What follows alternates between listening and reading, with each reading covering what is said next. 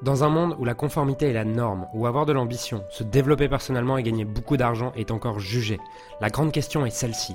Comment des entrepreneurs et des coachs comme nous, qui transformons la vie de nos clients, qui ne peuvent pas et qui ne veulent pas choisir entre le sens et l'argent, entre l'impact et la liberté, entre la vie de nos rêves et faire une différence dans la vie de milliers de clients, comment nous pouvons amener nos entreprises à générer des millions sans y sacrifier notre authenticité, notre intégrité et ce qui est vraiment important pour nous.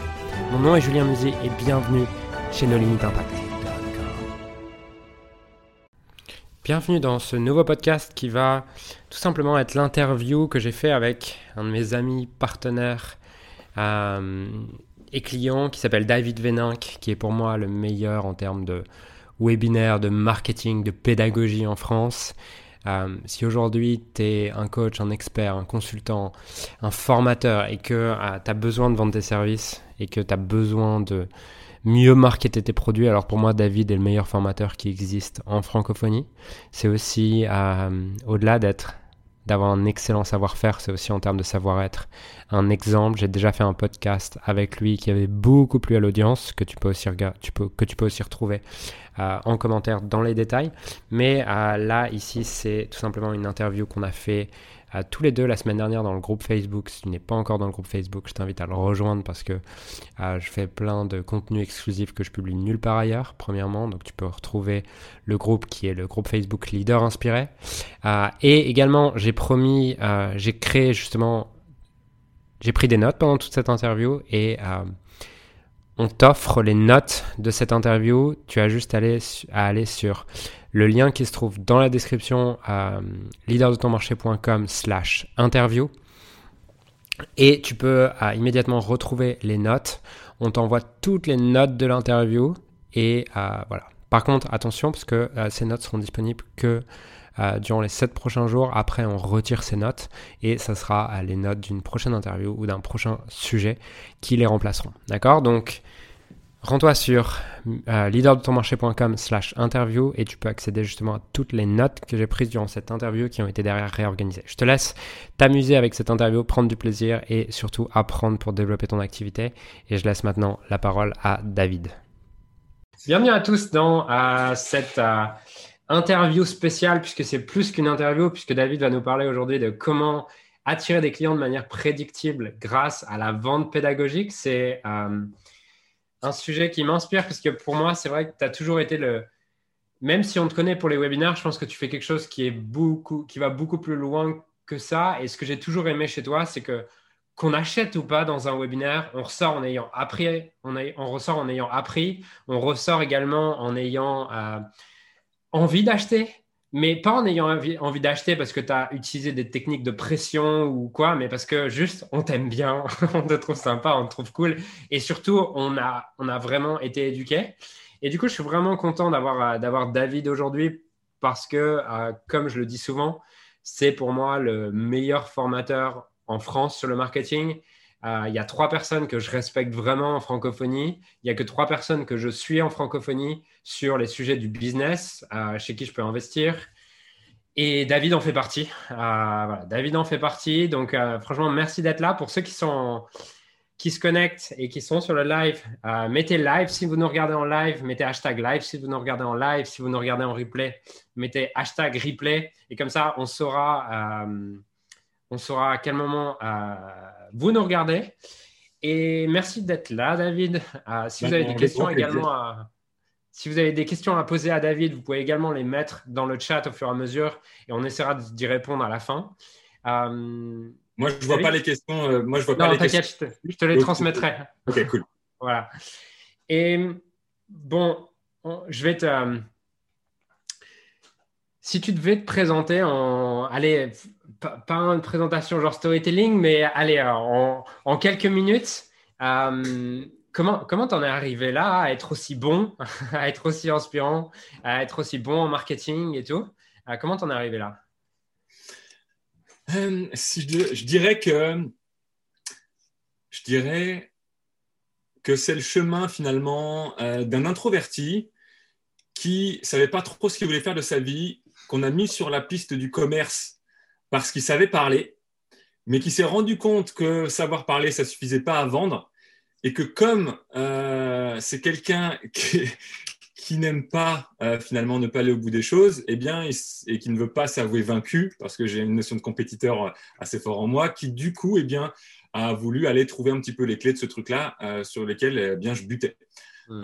c'est un peu ça en fait, parce que finalement, moi, je pense que j'ai jamais été destiné à, enfin, j'ai jamais j'aurais pensé faire la, vente au départ. Moi, ce que je voulais faire, c'était être acteur. Moi, ce que j'aime, c'est être sur scène, c'est euh, voilà, jouer la comédie, parler. Mais quand j'ai joué la comédie, ça veut dire voilà, m'amuser, faire, les choses pour lesquelles on est fait. Quelque part, quand on fait des conférences ou autre, on, est sur scène, on joue la comédie, pas pour être faux. Tu vois, c'est pas de ce sens-là. Quand j'ai joué la comédie, c'est performer, ce genre de choses. Moi, c'est ce que j'aime faire. Et puis, euh, mais par contre, ouais, quand je me suis lancé la carrière commerciale, j'étais nul en fait. Hmm. C'était vraiment mauvais. Et euh, ce qui m'a donné le goût, c'était de, tout simplement de. Je, me suis rendu compte plus tard qu'une de mes valeurs, c'est résoudre des problèmes. Une de mes valeurs fortes, j'aime le jeu de stratégie, j'aime le, jeu de go pour ça, parce que j'aime me creuser la tête. Et moi, tu vois, si tu m'offres un livre de un casse-tête ou un livre d'énigmes, tu me fais plaisir. Euh, il y a des gens, ça les saoule parce que attends, on va réfléchir là-dessus, c'est n'importe quoi. Moi, j'aime ça. Et je pense que du coup, euh, résoudre un petit peu ce, ce casse-tête de la vente, de qu'est-ce qui fait que pourquoi moi je suis nul en vente, j'arrive pas. Et pourtant, on m'a dit que j'étais, euh, comment dire, que j'avais du bagou et tout, mais ça suffit pas en fait. J'y arrive pas, alors qu'il y a des, autres personnes qui elles finalement y arrivent super bien. Voilà. Et c'est à force d'essayer de comprendre. Et je suis quelqu'un qui aime systématiser et qui aime mmh. simplifier. Et du coup, euh, ben, en essayant de systématiser euh, ce que je voyais qui fonctionnait ailleurs, ben, ça m'a permis de comprendre un petit peu les, ce qui fonctionnait, notamment sur la carrière commerciale, puis après dans les relations commerciales, et puis petit à petit aussi vers le marketing. Tu me disais en off que, que tu, tu voulais nous parler aujourd'hui de, non pas du même angle que d'habitude, et plutôt de, de l'art, entre guillemets, de la vente pédagogique. Euh, est-ce que tu peux nous, nous, en parler? Et je serais curieux aussi dans les commentaires que vous nous mettiez quel est le plus gros challenge que vous rencontrez autour de, euh, de l'acquisition de clients, autour des, webinaires éventuellement ou autour de, la vente, du marketing? si vous pouvez nous mettre ça en commentaire, euh, ça serait vraiment cool. Comme ça, on pourra avoir des questions encore plus ciblées pour vous apporter le maximum de valeur aujourd'hui dans, dans la suite de cette interview. Donc, mettez-nous les challenges que vous avez euh, autour de la vente et du marketing et peut-être un peu plus précisément des webinaires aussi. Et David, si tu veux du coup nous dire, euh, c'est quoi pour toi l'art la, justement de la, vente pédagogique? Yes. Et, juste avant, parce que du coup, j'ai répondu direct à la question, mais j'avais quand même envie de, de, te remercier en fait pour ton invitation. Moi, je suis très content. Tu es quelqu'un que euh, je respecte beaucoup, que j'apprécie beaucoup, que j'admire également et euh, qui m'inspire au quotidien. Et donc, le pouvoir être là et euh, que tu me fasses confiance aussi sur le sujet, je te suis très reconnaissant et donc je vais te dire un, grand merci. Et je suis content aussi de pouvoir passer ce moment sous un format un peu différent, pas, pas un webinaire justement traditionnel, mais plus en mode échange. Et ce que je te disais également en off, c'est que voilà, je, réfléchissais à ce que j'allais dire en fait aujourd'hui, parce qu'on pourrait en parler pendant des jours entiers, mais je me dis, qu'est-ce que j'ai envie de dire en fait? Qu'est-ce que j'ai envie de transmettre? Qu'est-ce qui me touche? Qu'est-ce qui me fait euh, Qu'est-ce qui me ferait vibrer en fait de partager pour, pour cette, cette discussion? Et effectivement, quand j'ai réfléchi, je me dis en fait, il y a dans tout, je pense que dans tout, il y a la science de la chose et il y a l'art de la chose. Je discutais avec un, un ami, euh, enfin un collègue partenaire, je dirais aussi, hier sur le sujet des webinaires. Et il me disait, tu sais, des fois, j'accompagne des clients sur le sujet des webinaires et c'est trop bizarre parce que je donne un conseil à un, ça cartonne, je donne le même conseil à un autre, ça marche pas. Et je lui dis, ben ouais, je comprends parce que moi, ça m'arrive aussi euh, auprès de certains clients. Je dis quelque chose, enfin, je donne un conseil par rapport à, un sujet particulier et ça a des super résultats. Et puis une autre personne à qui je donne le même conseil, les résultats ne sont pas là. Et qu'est-ce qui, pourquoi en fait? Pourquoi est-ce qu'en appliquant les mêmes recettes ou les mêmes choses, ça marche parfois et parfois ça ne marche pas? Moi, Je pense que c'est là où on touche un petit peu à ce sujet que dans tout, il y a la science et l'art. Pourquoi il y a des tennismen qui sont des Roger Federer ou des Rafael Nadal sur terre battue qui cartonnent tout, et d'autres qui ont les mêmes, la même science, ils ont accès à la même information, ils ont accès aux mêmes entraînements, mais qui pourtant seront peut-être jamais au niveau d'un Rafael Nadal. Parce qu'il y a la science et il y a l'art dans toute matière en fait. Et l'art du webinaire, ça touche à plein de choses en fait. Il y a, l'énergie qu'on peut donner, il y a l'état d'esprit dans lequel on est, il y a le, goût qu'on peut avoir à animer, à jouer avec l'audience, à, connecter. Et la, science, on peut en parler des heures, on a des formations là-dessus, sur les systèmes, les emails, le copywriting, on, tu trouves partout sur Internet des choses qui t'enseignent la science. Mais en réalité, ce qui fait vraiment la différence entre euh, quelque chose qui soit ne marche pas, soit marche un peu ou quelque chose qui marche vraiment, c'est l'art, en fait, je pense. Et, euh, et pour moi, l'art du webinaire, ce que j'ai envie de partager euh, aujourd'hui, c'est que le webinaire, c'est un format, en fait. C'est juste mmh. un format. Le webinaire, c'est juste une façon de partager son message euh, en direct et de mettre dans une salle des gens. Mais finalement, ce que l'on dit, on pourrait le transmettre dans un livre, on pourrait le transmettre dans un audio sur un podcast, on pourrait en faire une vidéo préenregistrée, on pourrait envoyer ça sur un, par email. Et finalement, ça ne changerait pas grand-chose à, à, notre message quelque part. Et donc, du coup, le webinaire, c'est qu'un format. Et je crois que si on veut être capable d'attirer en 2021 des clients de façon prédictible, de façon stable, en fait, ce qu'on a besoin de maîtriser, c'est pas le format, parce que ça, c'est facile, en fait, quelque part à maîtriser. Je pense que ce qu'on a besoin de maîtriser avant tout, c'est justement cette notion de vente pédagogique. La vente pédagogique, c'est quoi pour moi? C'est la capacité de créer un message qui a pour but de vendre, effectivement, ou qui a pour but d'inspirer nos prospects à passer à l'action et qui plus est à passer à l'action avec nous, mais c'est de créer un message finalement qui va permettre à notre prospect de pouvoir se dire, OK, je fais confiance à cette personne, je sens que c'est la bonne personne pour m'aider à atteindre le résultat que je désire, c'est la bonne personne pour m'aider à résoudre mon problème, elle m'inspire, et c'est un message finalement qui amène la conversion en éduquant notre prospect. Parce qu'en fait, la vente pédagogique, c'est ni plus ni moins que vendre non pas en utilisant des techniques, en utilisant des, tactiques de vente. La vente pédagogique, pour moi, c'est simplement créer un message qui apporte de la valeur à la personne qui l'écoute, qui apporte de la valeur à court terme, à moyen terme et à long terme pour que, quel que soit encore le format, disais tout à l'heure, ouais, quand on fait un webinaire, ça, donne envie d'acheter, mais pas forcément, on n'a peut-être pas le moyen tout de suite, mais on a quand même envie d'aller plus loin, bah, je pense que c'est important en fait. Parce que pour durer dans le temps, il faut avoir euh, une, une, vision, certes court terme, pour avoir la, rentabilité dans son entreprise, mais il faut aussi, je pense, avoir une vision long terme. C'est-à-dire que moi, dans mon carrière commerciale, j'ai connu des, des commerciaux, c'est tête brûlée.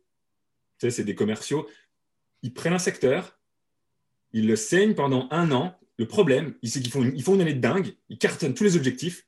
Le problème, c'est que l'année d'après, ben, ils sont morts, en fait. Mmh. Parce qu'ils ne peuvent plus retourner voir leurs clients. Soit ils ont, leurs clients n'ont pas apprécié la méthode, soit ils ont eu l'impression de se faire euh, flouer, soit tout un tas de raisons qui fait que ce client-là, finalement, eh ben, on a perdu sa confiance.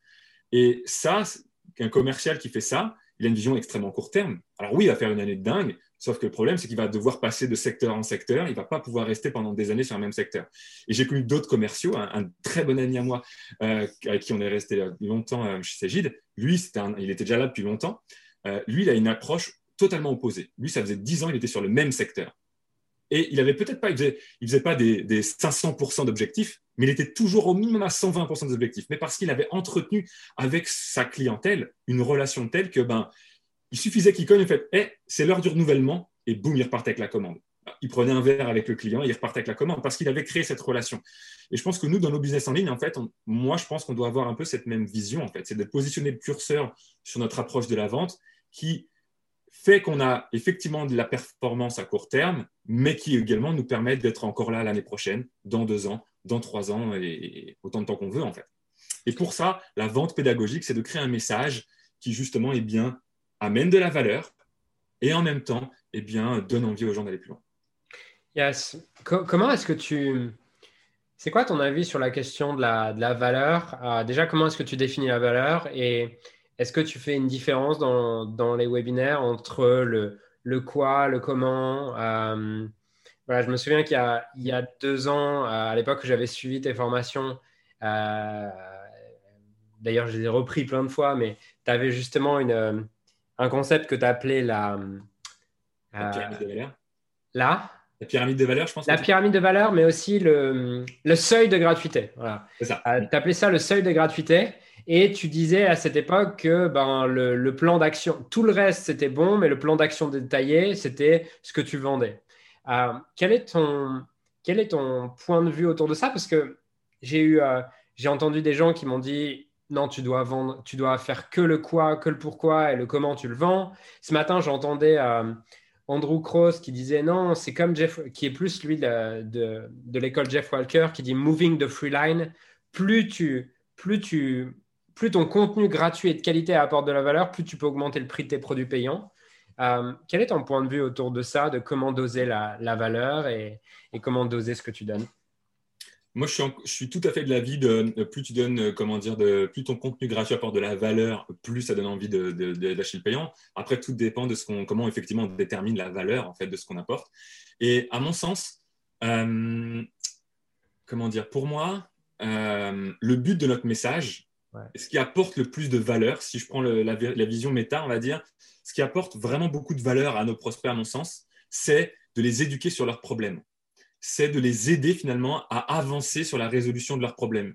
Et je pense que euh, la vente pédagogique, pour moi, s'il y a deux dimensions euh, qu'elle touche, cette, la vente pédagogique, ce serait un, euh, la maturité, c'est-à-dire éduquer notre prospect sur son problème pour qu'il évolue dans son niveau de maturité, qu'il comprenne de plus en plus pourquoi il a ce problème, quelles sont les solutions possibles à ce problème, et qu'il avance sur son niveau de résolution de son problème. Donc ça, c'est ce qu'on pourrait appeler la maturité du, prospect. Et le deuxième niveau qu'on doit, à mon sens, travailler, c'est l'intimité de la relation. Parce que finalement, plus on fait en sorte que notre prospect devient mature sur son problème, et en parallèle, plus on fait en sorte qu'on a de l'intimité dans notre relation, plus il nous connaît, il nous fait confiance. Les Américains disent no, like and trust. Ben, plus il nous connaît, plus il nous aime et plus il nous faut confiance, eh bien, à ce moment-là, plus on avance vers la vente. Quelqu'un qui nous fait confiance, mais qui a un niveau de maturité de problème faible, qui n'est pas encore suffisamment mûr, même s'il nous adore, il ne sera peut-être pas prêt à acheter. À l'inverse, quelqu'un qui a un haut niveau de maturité sur son problème, mais qui ne nous connaît pas encore beaucoup, qui ne nous fait pas encore confiance, il n'achètera pas. Donc pour moi, les deux notions que l'on doit travailler dans notre message de vente, et ça que ce soit un webinaire, par email, encore une fois, quel que soit le format en réalité, eh bien, c'est aider notre prospect à avancer son niveau de maturité au niveau de son problème et en même temps euh, le faire avancer au niveau d'intimité, au niveau de notre relation. Et quelque part, euh, ce dont tu parlais tout à l'heure, le seuil de gratuité, effectivement, euh, sur cette pyramide de valeurs, moi, je le positionne, je dis qu'il y a quatre niveaux de valeurs. Et moi, je suis encore assez aligné finalement vis-à-vis de ça. Euh, après, la façon de le faire peut, être différente, mais pour moi, quand on, les, trois niveaux, les trois premiers niveaux de valeur, c'est prise de conscience, perspective et inspiration. Et ça, ces trois niveaux de valeur-là sont très connectés finalement à, aider notre prospect à évoluer sur son niveau de maturité, lui faire prendre conscience, par exemple, de OK, pourquoi il a le problème? Quelles sont peut-être les, croyances qui aujourd'hui le laissent dans ce problème? Quelles sont les erreurs qu'il a? Quelle est la vision du monde qu'il a actuellement? Et quelle est la nouvelle vision peut-être qu'il devrait adopter si il voulait changer de, de, comment résoudre son problème? Quelle est la vision du monde qu'ont les gens qui obtiennent le succès que lui désirent, par exemple? Ça, c'est de la prise de conscience. Ensuite, une fois qu'on l'aide à faire prendre conscience, la perspective aussi pour moi, c'est de la valeur. Quand euh, la personne, on lui montre quelque part le chemin, on dit bah voilà, si tu es aujourd'hui dans la situation douloureuse, sur l'île de la douleur, que tu veux avancer mm. vers l'île du paradis, l'île du plaisir, voilà le chemin, voilà les, étapes, ou voilà les, les, piliers dont tu as besoin. On lui donne de la perspective, on lui montre finalement euh, la route quelque part.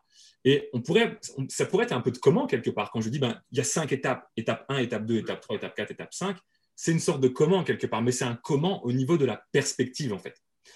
Euh, et puis l'inspiration, c'est pareil, l'inspiration, parce que souvent, souvent, les moments en tout cas dans ma vie où moi, j'ai ressenti une avancée majeure dans euh, les projets que j'entreprends, c'est rarement quand euh, on me donne le plan détaillé du truc en fait. Là où j'ai ressenti des grosses avancées, c'est quand j'ai eu une prise de conscience, quand j'ai eu une épiphanie et que je me suis senti inspiré, où je me suis dit, putain, c'est possible en fait, je peux y arriver. Ah, et que je me suis fait confiance à me dire, ok, je peux avancer en fait. Ah, je peux lancer mon entreprise. Ah, je peux partir en tour du monde. Je, peux y arriver en fait. Et avant même de savoir le comment, le simple fait finalement de, de se dire, je vois, je, je le visualise, je peux me voir faire ça, eh bien, c'est de la valeur quelque part. Parce que si j'ai le comment détaillé, j'ai un plan d'action, mais je reste dans ma situation euh, en mode ouais, mais moi, ça marchera pas pour moi, euh, je n'y arriverai pas, c'est compliqué. J'aurais beau avoir le bouquin qui m'explique tout en détail de tout ce que je dois faire, en réalité, il se passera pas grand-chose. Et donc, j'attacherai pas autant de valeur sur le plan détaillé si je suis pas déjà inspiré à me dire ouais, je peux y arriver et c'est dans la bonne direction. Donc, euh, par rapport à ta question sur le niveau de valeur, pour moi, le niveau de valeur, c'est vraiment sur cette notion de prendre conscience de ce qui nous bloque, prendre conscience que c'est possible, avoir de la perspective sur où est-ce qu'on doit aller et avoir de l'inspiration sur le fait que je peux y arriver. D'être motivé. Finalement, notre but, la vente pédagogique, pour moi, son seul but, c'est d'aider le client à passer à l'action. À l'action pour lui. Le simple fait de se dire, je me lance, que ce soit avec moi ou avec un autre, peu importe. Mais le but de la vente pédagogique, c'est de motiver mon prospect à se dire, je prends mon avenir en main quelque part, quel que soit le sujet. Et évidemment, si je suis la personne qui est le bon conseiller, qui lui a fait une prise de conscience, qui lui a montré un chemin auquel il croit, qui lui donne l'inspiration, bah, je me dis que naturellement, le partenaire auprès de qui cette personne-là va aller à partir du moment où pour elle, elle a pris la décision d'agir, bah, c'est auprès de moi qu'il va venir chercher des conseils en fait. Mais le but de la vente pédagogique, c'est pas de me vendre moi. Le but pour moi de la vente pédagogique en webinaire ou autre, encore une fois, c'est de vendre une idée, de vendre l'idée que c'est possible et de vendre l'idée que crois en toi, tu vas y arriver et voilà le chemin. Et puis si tu veux qu'on t'accompagne sur le chemin, ben, on, a effectivement le comment détaillé, on a nos offres, on a nos formations, on a le programme. Est-ce que ça répond à ta question ou pas? Euh, Je ne t'entends pas par contre, il y a ton micro, je crois. Oui, carrément. Et euh, en fait, là, tu vois, je, voyais ce que tu disais, la prise de conscience, du coup, perspective, inspiration, comment. Et en fait, on pourrait même avoir, euh, c'est presque le, le schéma d'une VSL, tu vois, dans le sens, la perspective, la prise de conscience, c'est, si on devait le scripter, c'est voici le, programme, voici le problème que tu as, voici pourquoi tu l'as, euh, voici ce que tu ressens par rapport à ça, je comprends ça, voici les étapes et ce que tu dois faire, donc là, la perspective, et ensuite, lever les objections pour qu'ils se disent, c'est possible pour toi, je vais y arriver, c'est ça? Exactement. L'inspiration, c'est lever les objections, c'est lui montrer que malgré ce qu'il pense être un obstacle pour lui, on peut y arriver par des exemples, par des témoignages, par des études de cas d'autres personnes euh, qui ont réussi, par notre propre histoire. Oui, tout à fait. Et, je pense, et, effectivement, ça peut suivre une sorte de plan. Et même d'ailleurs, cette inspiration, c'est un, petit peu quelque chose qu'on peut saupoudrer d'ailleurs un petit peu partout dans, nos messages de vente, à tous les endroits. Mais ouais, complètement. Tu vois, hmm. regarde. Euh, comment dire? Hier, euh, hier, je faisais un webinaire avec Jean-Philippe euh, Toiti et Henri euh, Lamotrouille, deux avocats. Euh, qui, qui, accompagnent leurs clients à, comment dire, exercer en toute légalité, en toute sécurité au niveau de leur juridique. Ben, Le webinaire, finalement, il est assez simple. Il, a, convertit extrêmement bien. Il est simple. Le webinaire, c'est quoi? C'est est-ce que qui, pour qui ici le, juridique, c'est une galère? En gros, c'est agiter la douleur.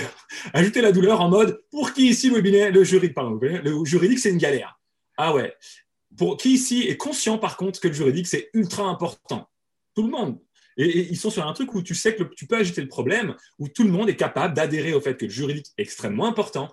Pour autant, quand on n'est pas dans le métier, quand on est un entrepreneur pour qui certains administratifs, ils adorent ça, d'autres, c'est pas du tout le cas, comme moi par exemple, et je pense une majorité n'aime pas ça. Peu, eh bien, oui, évidemment. Ok, ben, le problème, il est défini. Et pourquoi on a ce problème? Parce que c'est parce que c'est compliqué, parce qu'il n'y a pas de clarté, parce que voilà, on peut parler du problème.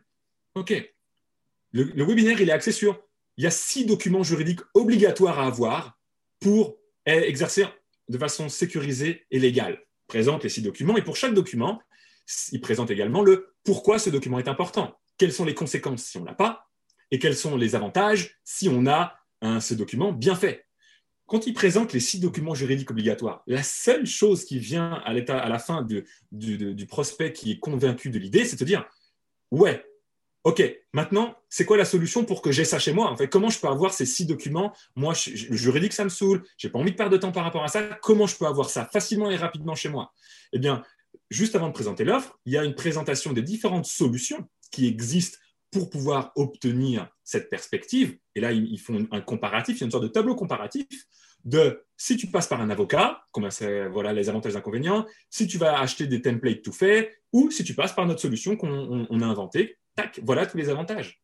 Et puis là, la personne, elle n'a qu'une idée, c'est si elle, accepte ça, qu'elle est d'accord avec ça, de dire, OK, ben, je veux la solution, est-ce que tu peux m'en dire plus sur ta solution? Et ils ne sont même pas en train de vendre, en fait. Juste en train de présenter le problème, de hmm. présenter la perspective de ce dont on a besoin, de pourquoi c'est important, quelles sont les solutions pour les avoir. Et si la personne est en phase avec ça, ben, elle n'a qu'une envie, de dire, OK, comment je, comment on avance ensemble en fait? Comment tu m'aides? Ok, donc en fait, c'est vraiment de l'éducation. C'est euh, en fait, il n'y a rien de plus à faire que de vouloir éduquer et de vouloir que ton client prenne vraiment conscience d'où vient son problème, de pourquoi il l'a et de qu'est-ce qu'il doit faire. Et ton but, c'est juste de le convaincre de ça, en fait. Ouais. Moi, je pense que si on ramène les choses à l'essentiel, et là, on touche à l'art, euh, effectivement, et, c'est pour ça qu'il n'y a pas, je ne peux pas parler de, de technique ou ce genre de choses, mais vraiment plutôt de rester sur un, peut-être un niveau méta, mais parce que je pense que quand on perçoit ça, que ce soit pour un webinaire, et encore une fois, c'est un format, que ce soit les autres formats, euh, ça fonctionne aussi en fait. Tu prends un Antoine Blanche-Maison qui a une stratégie, un business model axé autour de l'email quotidien. Au format, c'est l'email, mais ce qu'il maîtrise avant tout, c'est pas le format. Ce qu'il maîtrise avant tout, c'est la création de messages de, avec cette, cette, notion que moi j'appelle la vente pédagogique parce que je trouve que ça, ça éduque le prospect, ça apporte de la valeur. Mais au final, notre but, tu vois, moi, si je dois prendre une image, c'est notre prospect, quand il nous découvre, ou quand il, regarde une de nos vidéos, ou quand il, s'inscrit, il participe à nos webinaires, on, lui fait, on le fait monter dans une montgolfière. Ok? Il monte dans la nacelle de notre montgolfière. Et le truc, c'est que ses rêves, ce qu'il veut atteindre, c'est au-dessus de la couche nuageuse. Pour l'instant, il ne le voit pas, tu vois, pour lui, c'est un petit peu gris, euh, il y a des nuages, et puis il a l'impression que ça peut être un peu orageux. Donc. Mais il sait que au-dessus des nuages, waouh, c'est beau, il y a le soleil, c'est magnifique et c'est là où il veut aller. Et le truc, c'est que sur cette nacelle, il y a des sacs de sable en fait qui sont là pour euh, maintenir la nacelle au sol parce que sans évidemment, si on veut que la nacelle décolle, il y a deux choses à faire. Un, il faut attiser le feu de la montgolfière pour que le ballon soit gonflé et que ça tire vers le haut la montgolfière. Et la deuxième chose qu'on doit faire pour que cette montgolfière décolle, c'est quoi? C'est retirer les sacs de sable. Pour que plus on retire les sacs de sable et plus on attise le feu, plus la montgolfière monte. Et finalement, ça, ça illustre pour moi ce que l'on doit faire avec notre prospect. Notre prospect, on doit l'aider à passer à l'action. Passer à l'action, c'est faire monter sa montgolfière. Hmm. Et le moteur, il y a deux moteurs le moteur qui tire la montgolfière vers le haut, ça c'est quoi? C'est son désir d'obtenir, c'est son désir d'obtenir le résultat qu'il veut, c'est son le, désir ardent de vraiment transformer sa vie. Parce que s'il n'a pas un désir ardent, s'il sait qu'il a un problème, mais bon, ça va, problème, je peux vivre avec, bah, le feu de sa montgolfière, il n'est pas très puissant. Donc, il ne va pas décoller et ça ne va pas bouger, en fait. Si on veut que sa montgolfière décolle, il faut qu'il ait désir ardent d'obtenir, de changer sa situation. Et le deuxième feu, c'est la certitude, la certitude qu'il peut y arriver quelque part. Si on arrive à lui, motiver hein, le désir de changer et lui amener la certitude qu'il peut y arriver, là, on lui donne déjà un feu très puissant pour faire décoller sa montgolfière.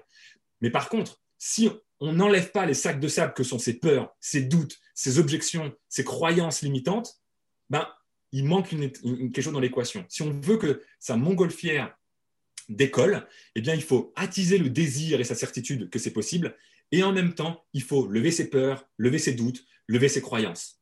Parce que si notre prospect vient dans notre webinaire, il rentre dans notre nacelle, et qu'à la fin du webinaire, la nacelle n'a pas décollé d'un millimètre, ce qui va se passer, c'est que notre prospect va ressortir de la montgolfière et il va s'en aller ailleurs. Si on veut que notre prospect ait le sentiment ben, d'avoir avancé, d'avoir progressé grâce à nous, donc, euh, David Jay appelle ça le résultat, un, résultat immédiat, de donner un premier niveau de résultat, par exemple. Eh bien, il faut que quand il monte dans notre, nacelle de, mon, de montgolfière, à la fin du webinaire, de la vidéo ou autre, il ait le sentiment d'avoir avancé, il ait le sentiment d'avoir déjà décollé. Parce que si, punaise, rien que là, j'ai décollé, j'ai avancé vers mes rêves, ben, je pense que je peux continuer. C'est possible, en fait. je, le ressens déjà, je suis dans une dynamique positive, je peux créer du momentum. Et donc ça, c'est attiser le feu de la montgolfière et retirer les sacs de sable, les peurs, les doutes et les objections qui l'empêcheraient d'avancer. Et ça, c'est l'objectif pour moi. OK. Um, pour toutes les personnes là qui nous suivent, qui sont euh, connectées en direct, euh, j'aimerais savoir qui fait des webinaires, euh, qui, fait régulièrement des, des, webinaires ou qui a, fait, a déjà fait des webinaires? Juste mettez-nous ça en commentaire parce que j'ai ma prochaine question. J'ai vraiment envie de, pouvoir vous aider et que vous puissiez vous rendre compte justement de qu'est-ce qui vous, manque et pourquoi ça va peut-être pas marcher autant que vous voulez. Donc, euh, juste en commentaire, si vous pouvez nous mettre qui a. Est-ce que vous avez déjà fait des webinaires? Est-ce que vous en faites actuellement?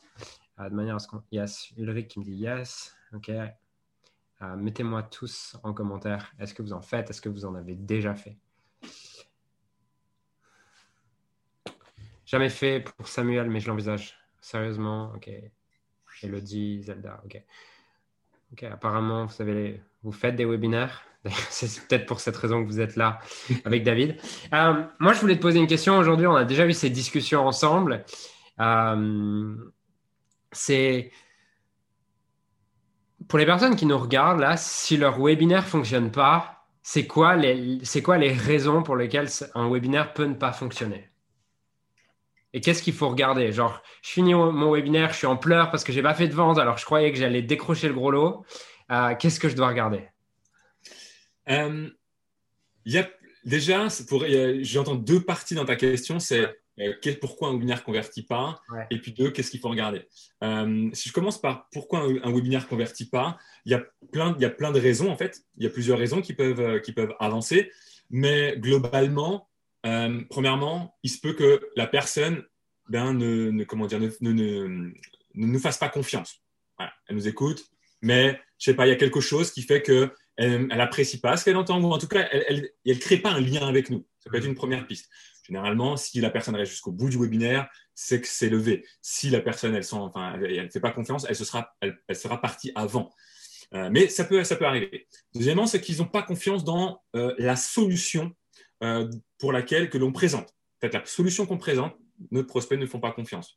Autre raison, c'est peut-être que le problème qu'on adresse, c'est peut-être un problème qui n'est pas suffisamment douloureux, suffisamment urgent à résoudre pour nos prospects. Peut-être qu'ils ont un caillou dans la chaussure et qu'ils ont conscience du caillou dans la chaussure, mais peut-être que ce caillou ne fait pas suffisamment mal au point qu'ils se sentent obligés de s'arrêter pour trouver une solution afin d'enlever ce caillou. Hmm. Euh, peut-être qu'ils ont un problème qu'ils jugent douloureux, ils ont peut-être un problème qu'ils veulent absolument trouver une solution, peut-être qu'ils nous font confiance, peut-être qu'ils font confiance dans notre solution, mais peut-être qu'ils pensent pouvoir y arriver seuls. Hmm. S'ils pensent pouvoir y arriver seuls, bah, ils n'ont pas besoin de nous du coup. Et dans ces cas-là, ça peut être aussi quelque part un peu un symptôme des webinaires où c'est génial, merci beaucoup, les gens adorent mais n'achètent pas.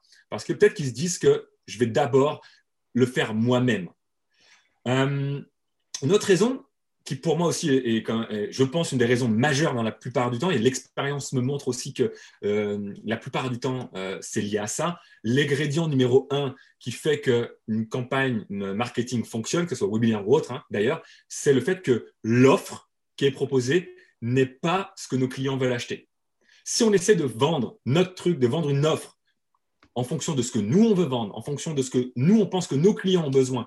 Mais si ce n'est pas ce que nos clients veulent acheter, bah, à ce moment-là, ça ne marchera pas. Si je veux vendre à tout prix ma formation pour atteindre un résultat X, ma formation en ligne, c'est une super formation, j'ai passé des heures à créer des vidéos, j'ai pris un monteur vidéo, j'ai payé des tonnes de design et tout, mais mon client, il veut un séminaire. Parce que c'est en séminaire qu'il il sent vraiment que les choses changent. Il ne veut pas suivre une formation, il veut un séminaire. Si je, j'ai beau être centré sur le bon, le bon problème et tout, mais si j'essaie de vendre une formation que lui veut acheter un séminaire, bah, ça ne marchera pas non plus en fait. Euh, ce qui fait que les gens également, enfin, si, si j'arrive pas à convertir, il y a une raison, c'est aussi potentiellement que nos prospects ont encore des objections, ont encore des freins. Ils croient en, en ce qu'on leur présente, mais par contre, on n'a pas levé toutes les objections tous les freins. Et pour qu'un prospect soit prêt à avancer, eh bien, il faut que toutes les questions soient levées, que toutes les zones d'ombre soient éclairées, que tous les, freins qui l'empêchent d'action soient retirés, que tous les sacs de sable qui sont attachés à sa montgolfière soient retirés pour que la montgolfière puisse décoller. Et puis, peut-être il y a un autre ingrédient aussi, c'est que malgré tout, nos prospects ne passent pas à l'action il y a deux choses, comment dire, il y a, deux, niveaux de la motivation. Ce qui fait qu'on est motivé à agir, il y a la motivation interne, et ça c'est lié à ce qu'on a vu tout à l'heure, c'est un problème douloureux crée une motivation interne. Si je serais motivé intrinsèquement, si j'ai un problème qui, me fait mal, j'en ai marre, ça me met en colère, je vais absolument changer. Tant que j'ai pas un problème suffisamment fort pour changer, il se passera pas grand chose en fait. Euh, pendant, moi, tu sais, j'ai ma petite, ma première copine à 18 ans pendant toute mon adolescence, finalement, eh bien, ça, me saoulait, mais il ne s'est rien passé. La situation n'a pas changé tant qu'il n'y a pas eu un moment, un problème suffisamment fort, suffisamment douloureux pour que ça me mette en colère et que je me dise, ça ne peut plus durer. Ben, c'est un peu pareil quelque part. Si notre client n'est pas à un stade où il faut que ça change, la motivation interne ne sera pas là. Mais il faut aussi potentiellement, on peut ajouter de la motivation externe. C'est-à-dire qu'au-delà de la douleur, c'est pourquoi notre prospect devrait accepter ce qu'on lui propose maintenant, pas dans un mois, pas dans six mois, pas dans deux ans en fait. il y a cette notion de pourquoi maintenant. Évidemment, plus la motivation interne est forte, plus le maintenant sera naturel. Mais si on veut ajouter de la conversion, eh bien, ça peut être un amplificateur de mettre de la motivation externe. Motivation externe, c'est ce qu'on appelle euh, de l'urgence, de la rareté ou ce genre de choses. Ça, pour moi, ce n'est pas un outil de conversion, c'est un outil d'amplification. C'est-à-dire que j'ai des clients qui disent Ouais, je ne comprends pas, j'ai mis un compte à rebours, j'ai dit qu'il y avait un nombre de places limitées, j'ai dit que c'était une offre que sur trois jours, je ne sais pas quoi, euh, et ça ne convertit pas. Oui, mais ça, c'est pas ça qui fait vendre. Ça, ça peut être un amplificateur si l'offre est bonne, si les gens achètent déjà sans ça quelque part. Ça peut amplifier les choses. Hmm.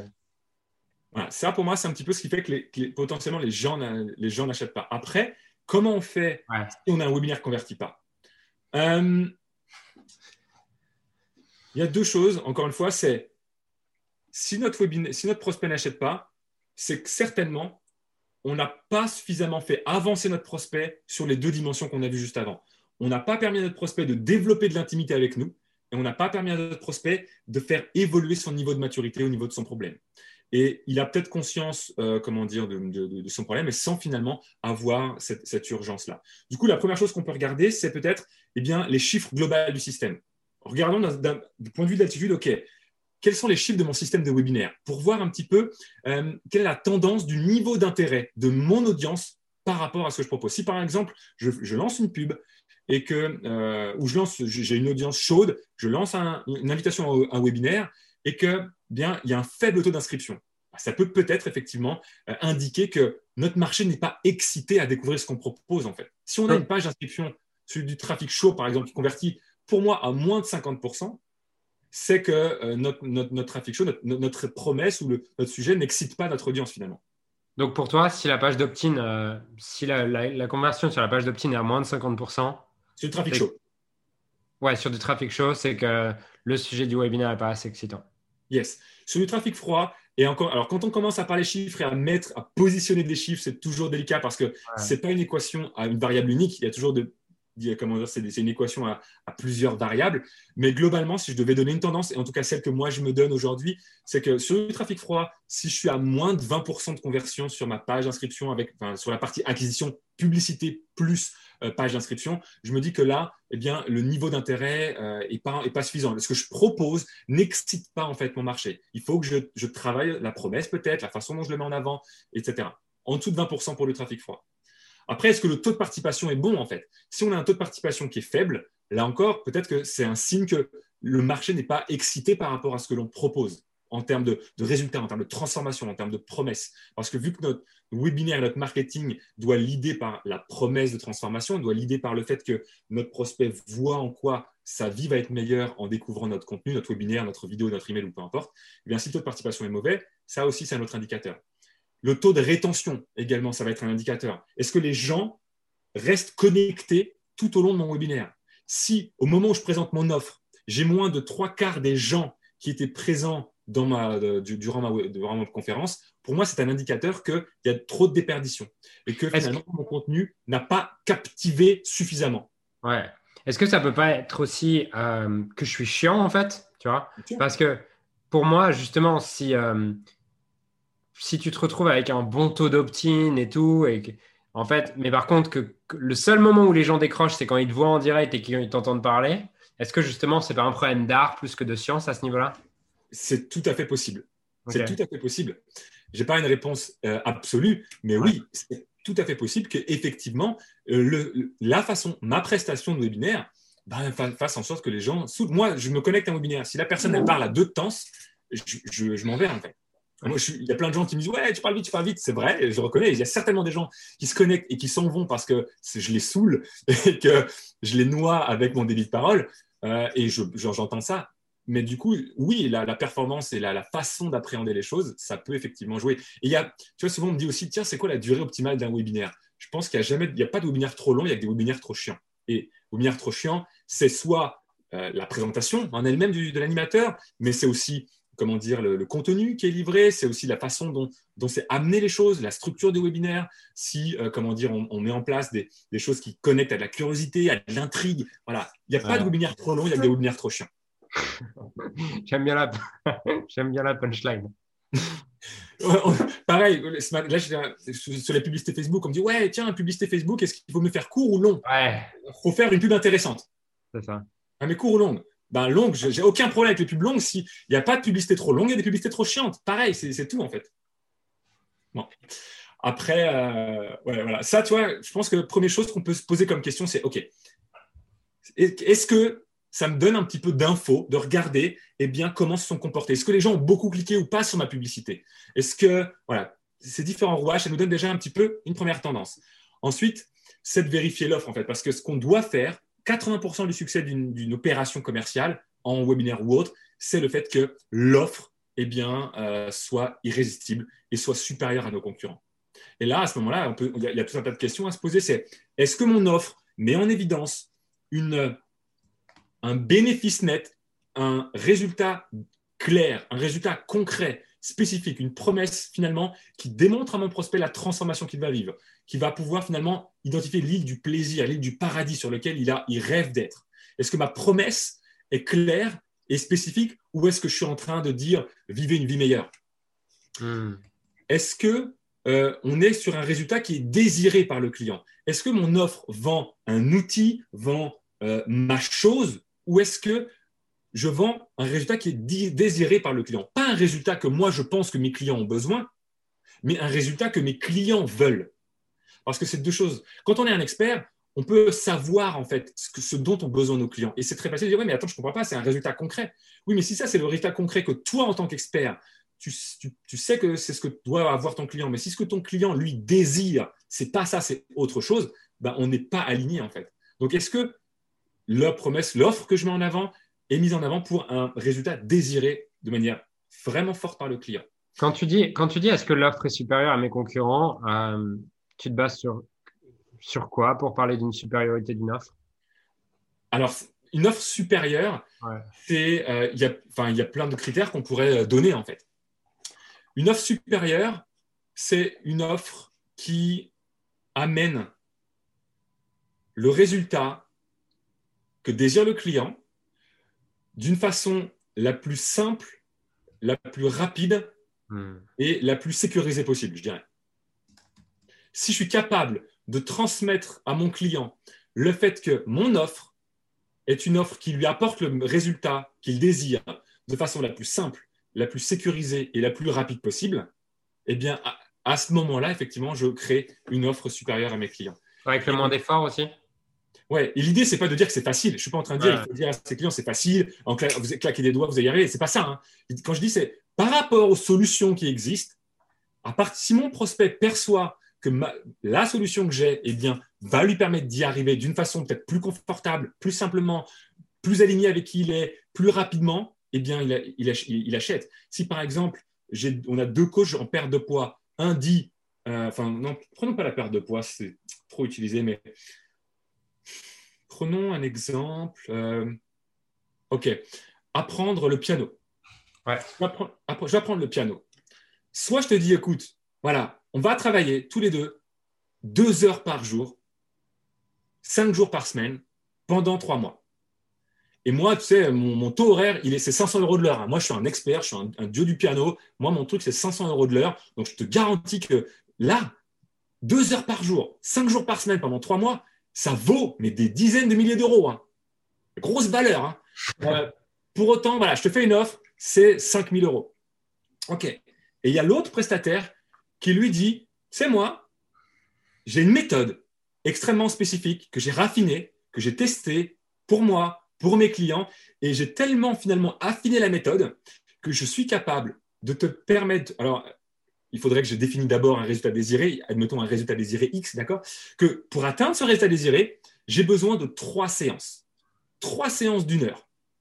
En trois semaines, en faisant une séance d'une heure par semaine, parce qu'il y a des choses à faire, en trois semaines et en trois séances d'une heure, je te garantis que tu es capable de faire résultat X, le même résultat que le prestataire A propose. Et ce, et, ce résultat, et, enfin, cette prestation-là, eh bien, est vendue peut-être, allez, 8000 euros. Eh bien, il y a 80% des gens qui, je pense en tout cas, euh, et dites-moi dans le chat si c'est le cas pour vous ou pas, vont préférer finalement la solution la plus rapide parce qu'elle a l'air la plus efficace en fait. On achète rarement la quantité de choses qu'on livre en fait. On achète la capacité à obtenir le résultat de façon la plus euh, simple et la plus rapide possible. C'est ça qui crée aussi encore plus de valeur pour notre client. Ce n'est pas la quantité d'heures euh, que l'on amène, c'est le fait de pouvoir lui proposer la solution la plus rapide possible. C'est quoi ton avis là-dessus? Parce que beaucoup de gens, tu sais, vont se dire euh, Oui, mais moi, je ne peux pas faire une promesse, je vends du coaching ou genre, je ne peux pas faire une promesse, je ne sais pas, il y a des gens pour qui ça va marcher. Et comment tu gères ce truc de je ne peux pas faire une promesse parce que euh, je ne suis pas sûr que ça marche avec tout le monde Ou alors moi, je vends du coaching et je ne peux pas m'engager sur une promesse. Euh, je suis responsable des moyens, pas des résultats. Comment tu gères cette objection? C'est une bonne question. Euh, c'est vrai, il y a toujours effectivement une part, comment dire, enfin, on ne peut pas faire le travail à la place de notre client, c'est certain. Après, je pense qu'il y a deux choses. La première, c'est que si tu es focus et si tu mets vraiment ton obsession sur la résolution du problème de tes clients, en fait, ta seule obsession, c'est d'améliorer ton système, d'améliorer ce que tu livres à tes clients pour faire en sorte que le problème soit résolu. Et plus tu mets l'emphase, plus tu mets l'intention sur et tu deviens obsédé par comment je résous le problème de mes clients, plus finalement, eh bien, tu peux t'engager quelque part au bout d'un moment. Parce que tu sais, tu sais où est-ce que tu emmènes ton tu sais par quoi tu le fais passer, en fait. Alors oui, il faut qu'ils mettent en place les choses. Mais plus, pour moi, c'est, il faut développer de la certitude. Et si on n'en a pas encore, il bah, faut travailler sur cette certitude et cette capacité à être focus, à être mobilisé sur la résolution du problème et pas justement juste d'être en mode livraison d'une solution, mais d'être en mode résolution d'un problème, en fait, pour notre client. Euh, ça, c'est la première chose. C'est pour moi, j'entends plus effectivement de l'incertitude d'être capable de livrer. Et ben, ok, mais dans ces cas-là, moi, j'ai envie de travailler mon approche, j'ai envie de travailler ma méthode, j'ai envie de, faire en sorte que ce que je livre à mon client soit une vraie solution qui résout le problème. Pas juste des idées, en fait, pas juste quelque chose qui pourrait potentiellement le faire. Je veux vraiment travailler les choses pour résoudre le problème réel, en fait. Et puis ensuite, il y a aussi quelque chose à prendre en considération. Vous savez, tu m'en avais parlé, on a, eu cette discussion il y, a, voilà, il, y a, il, y a, un petit moment maintenant de ça, mais euh, je l'avais expérimenté aussi, c'est que et je me suis rendu compte que. Parce que tu vois ce que je veux dire, c'est que. je vois de quoi tu vas parler. en fait, si on, imaginons que dans notre marché, il y a euh, quatre niveaux de, de, comment dire, de, de, prospects. Les débutants total, les gens qui ont déjà commencé à faire un certain nombre de trucs, mais qui n'ont pas encore obtenu beaucoup de résultats, les intermédiaires, ceux qui ont des résultats plutôt corrects et qui aimeraient bien accélérer, et puis quatrième niveau, les personnes les plus avancées qui ont déjà beaucoup de succès sur la thématique euh, que l'on aborde, peu importe la thématique. On peut toujours créer une sorte de pyramide finalement de niveau d'avancement de, nos, prospects. Ben, on se rend compte que si je fais une promesse qui, dans ma tête, s'adresse au niveau 3, si je fais une promesse de niveau 3, parce que je me dis, moi, je veux travailler avec les clients de niveau 3, eh bien, si je fais une promesse de niveau 3, moi, l'expérience me montre qu'à chaque fois, eh bien, au moins trois quarts des gens qui vont s'inscrire au webinaire ou qui vont venir dans le tunnel de vente ou autre ne seront pas du niveau 3, seront du niveau 2 ou du niveau 1. Il n'y aura qu'un petit pourcentage, que maximum 25%, qui seront effectivement du niveau 3. Si je fais une promesse de niveau 2, c'est pareil. Il n'y aura que 75% des gens qui seront de niveau euh, que 25% qui seront de niveau 2 et les trois quarts seront du niveau en dessous. Et en fait, je me suis rendu compte que si je veux attirer le niveau 3, si mon client idéal c'est le niveau 3, eh bien, il faut que je fasse une promesse de niveau 4 ou plus en fait. Parce que elle va comprendre pourquoi, mais c'est comme ça. Et même sur un webinaire où je dis ce webinaire n'est pas pour les débutants en webinaire. Si tu n'as jamais fait de webinaire, ce n'est pas pour toi. Ce webinaire est pour toi uniquement si tu as déjà fait des webinaires, que tu as blablabla. Voilà, je le dis sur la page d'inscription. Sondage dans ma stratégie de la fiche objectif personnelle où je pose des questions dès la page d'inscription. 75% des gens à la question combien de webinaires as-tu fait? Répondent zéro. Pourtant, c'est marqué sur la page. Parce que quand on fait une promesse, quel que soit le niveau de la promesse, on attire des gens euh, du niveau d'en dessous, en fait. Et donc, du coup, euh, il faut simplement, euh, et je pense qu'il faut simplement accepter aussi le fait que nos prospects ont, ont besoin finalement de voir plus grand. Nos prospects aussi ont besoin d'être inspirés, d'être excités, d'être motivés. et puis, comment dire, nos clients idéaux, de toute façon, c'est bête à dire, mais nos clients idéaux, je pense, savent que c'est le process, c'est le chemin euh, qui va leur apporter plus de valeur et c'est pas la destination au final. Ils sont excités par la destination, mais ils ont cette conscience quelque part que c'est le chemin qui leur apporte. Euh, et moi, est-ce que dans le marketing, tu penses que ça peut être euh, une manière efficiente de voir les choses, de se dire que ma promesse, je le fais pour le top 10% de mes clients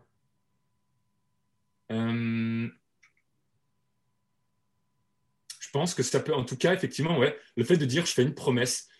En, tout cas, oui. Ce que j'entends dans ta question, c'est est-ce que je fais une promesse pour mes meilleurs clients, en fait? Ceux qui ont le plus de résultats Oui, ça, carrément.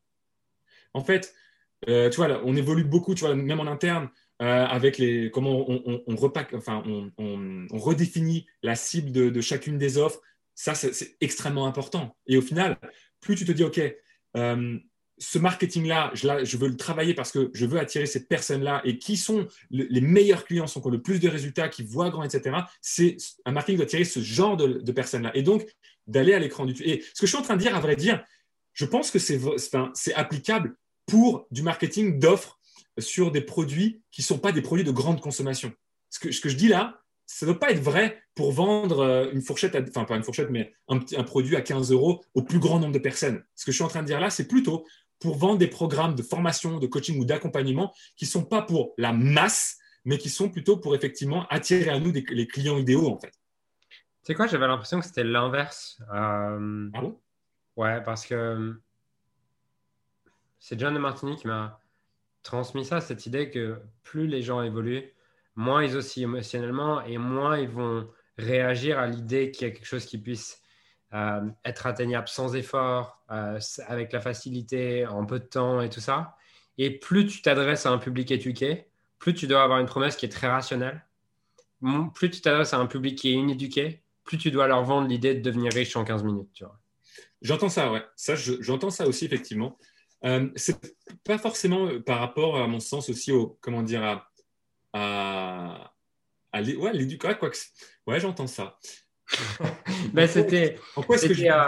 je sais pas si tu te souviens, mais c'était à ton mastermind. Enfin, je sais pas si on appelle ça un mastermind que, que Léandro avait fait sa, présentation avec les. Ouais, je me souviens très bien. Non, mais euh, il y a des choses qui restent dans tes masterminds. qu'est-ce que qu'est-ce que je voulais Non, on était sur. Euh, est-ce que en fait sur un public moins éduqué, tu dois faire des offres un peu plus sexy, entre guillemets, et un peu plus polarisées en mode ça va être facile. Et est-ce que sur un public éduqué, tu dois avoir des choses de plus en plus euh, possibles?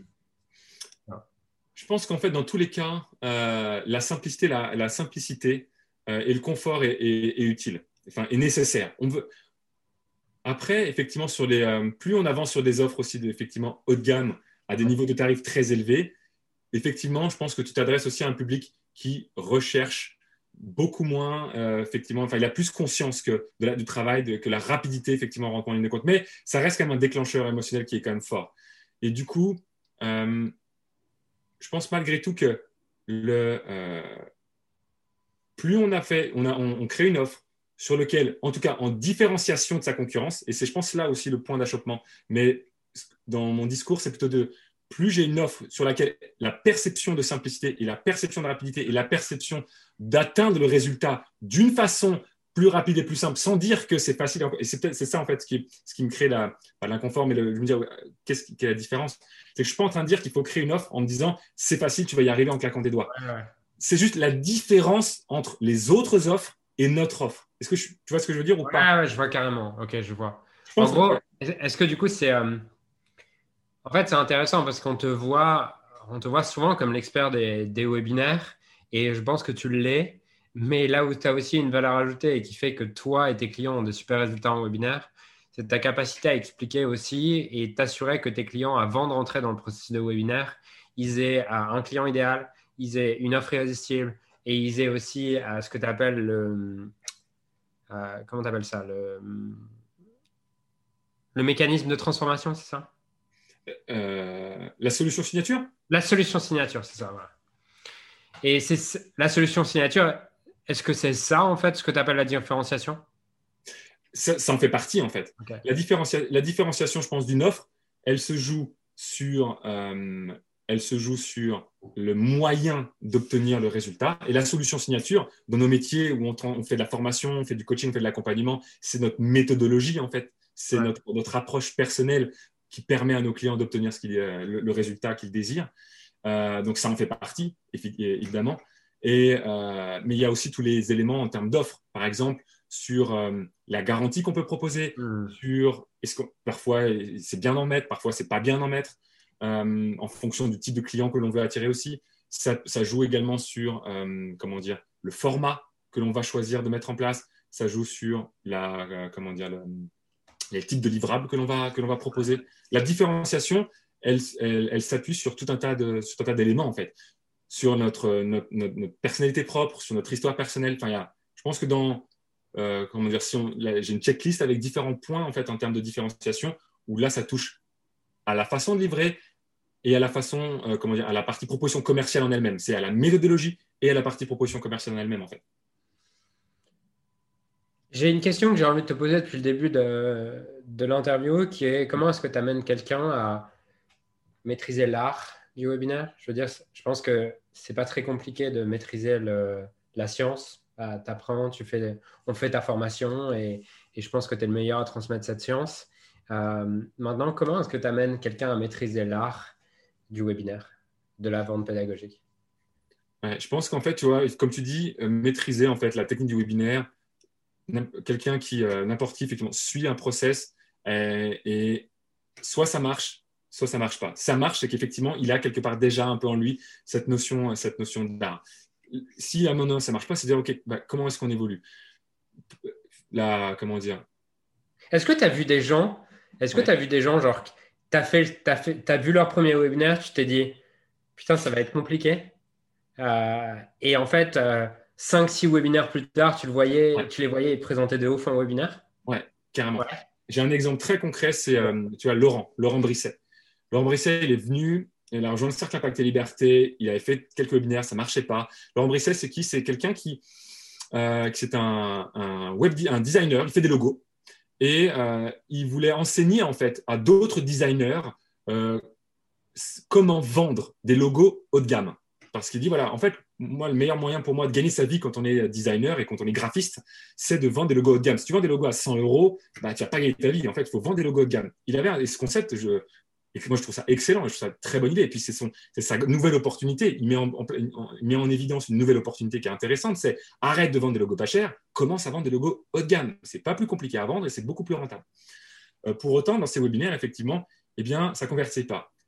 Qu'est-ce qui faisait que ça ne convertissait pas? Avant tout, c'était finalement euh, sa capacité à avoir confiance en lui, mmh. à être euh, réconcilié avec la vente, à être réconcilié avec le fait que proposer son accompagnement, c'est pas demander de l'argent aux gens, que proposer de l'accompagnement, c'est ni plus ni moins que la continuité du fait de servir ses clients.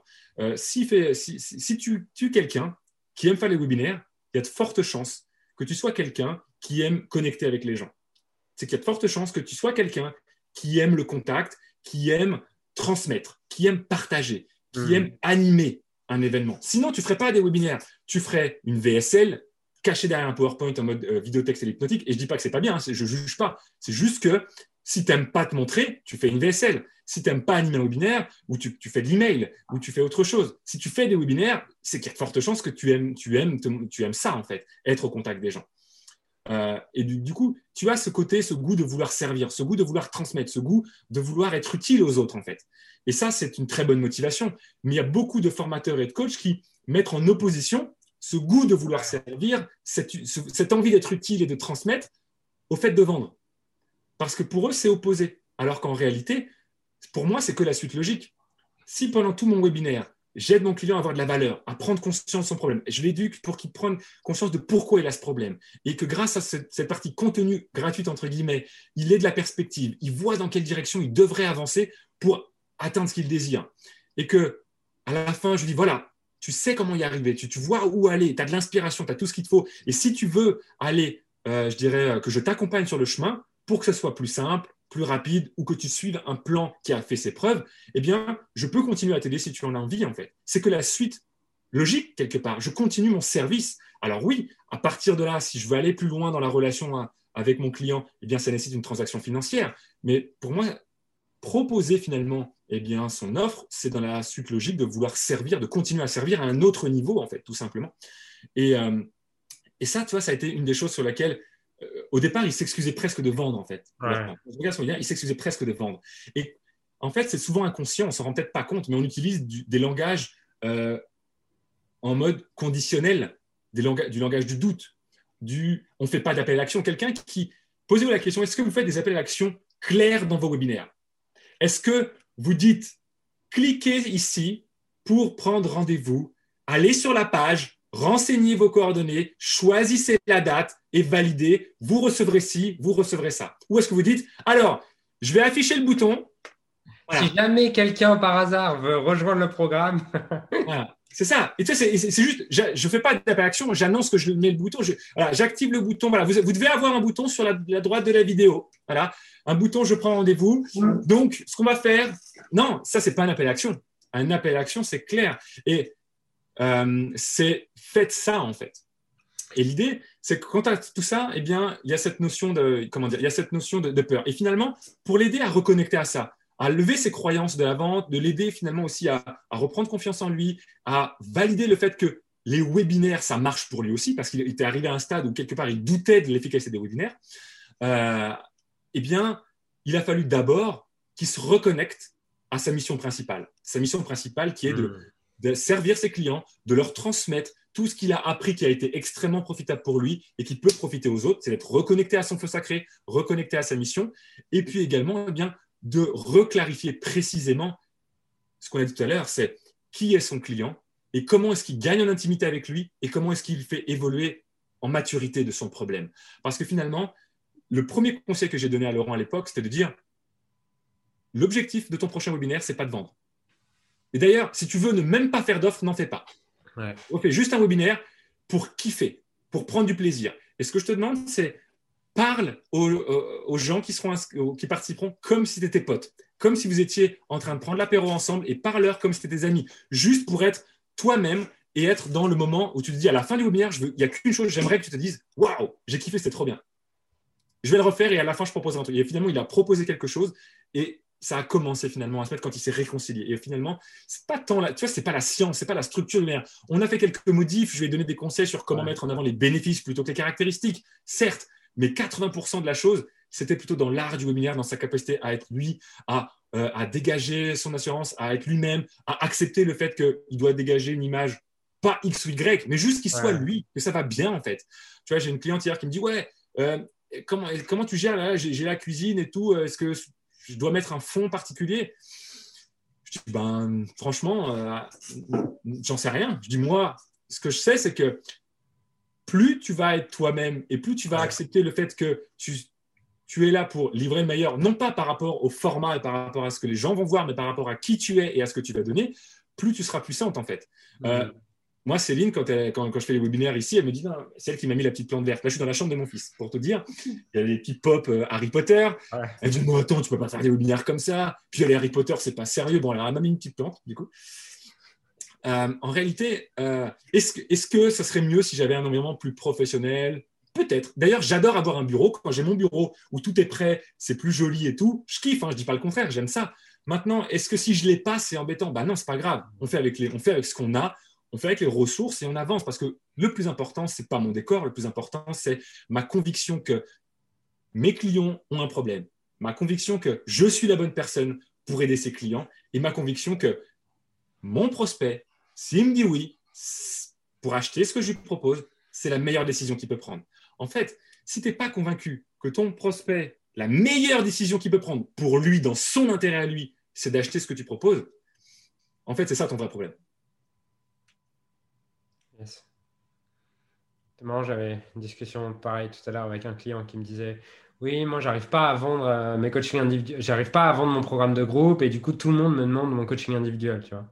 Mm. Et je lui dis, OK, et toi, t'en penses? Et, il me parlait de son individuel. Il me dit, mais tu vois, en individuel, moi, genre, j'ai des idées, en deux minutes, ils ont leur, leur, problème et tout. Et je lui dis, tu crois à combien dans ton groupe? Il me dit, bah non, mais j'y crois pas, tu vois. Et en fait, ça avait rien à voir avec ses clients qui voulaient pas acheter son groupe. C'est lui qui voulait pas vendre son groupe, tu vois.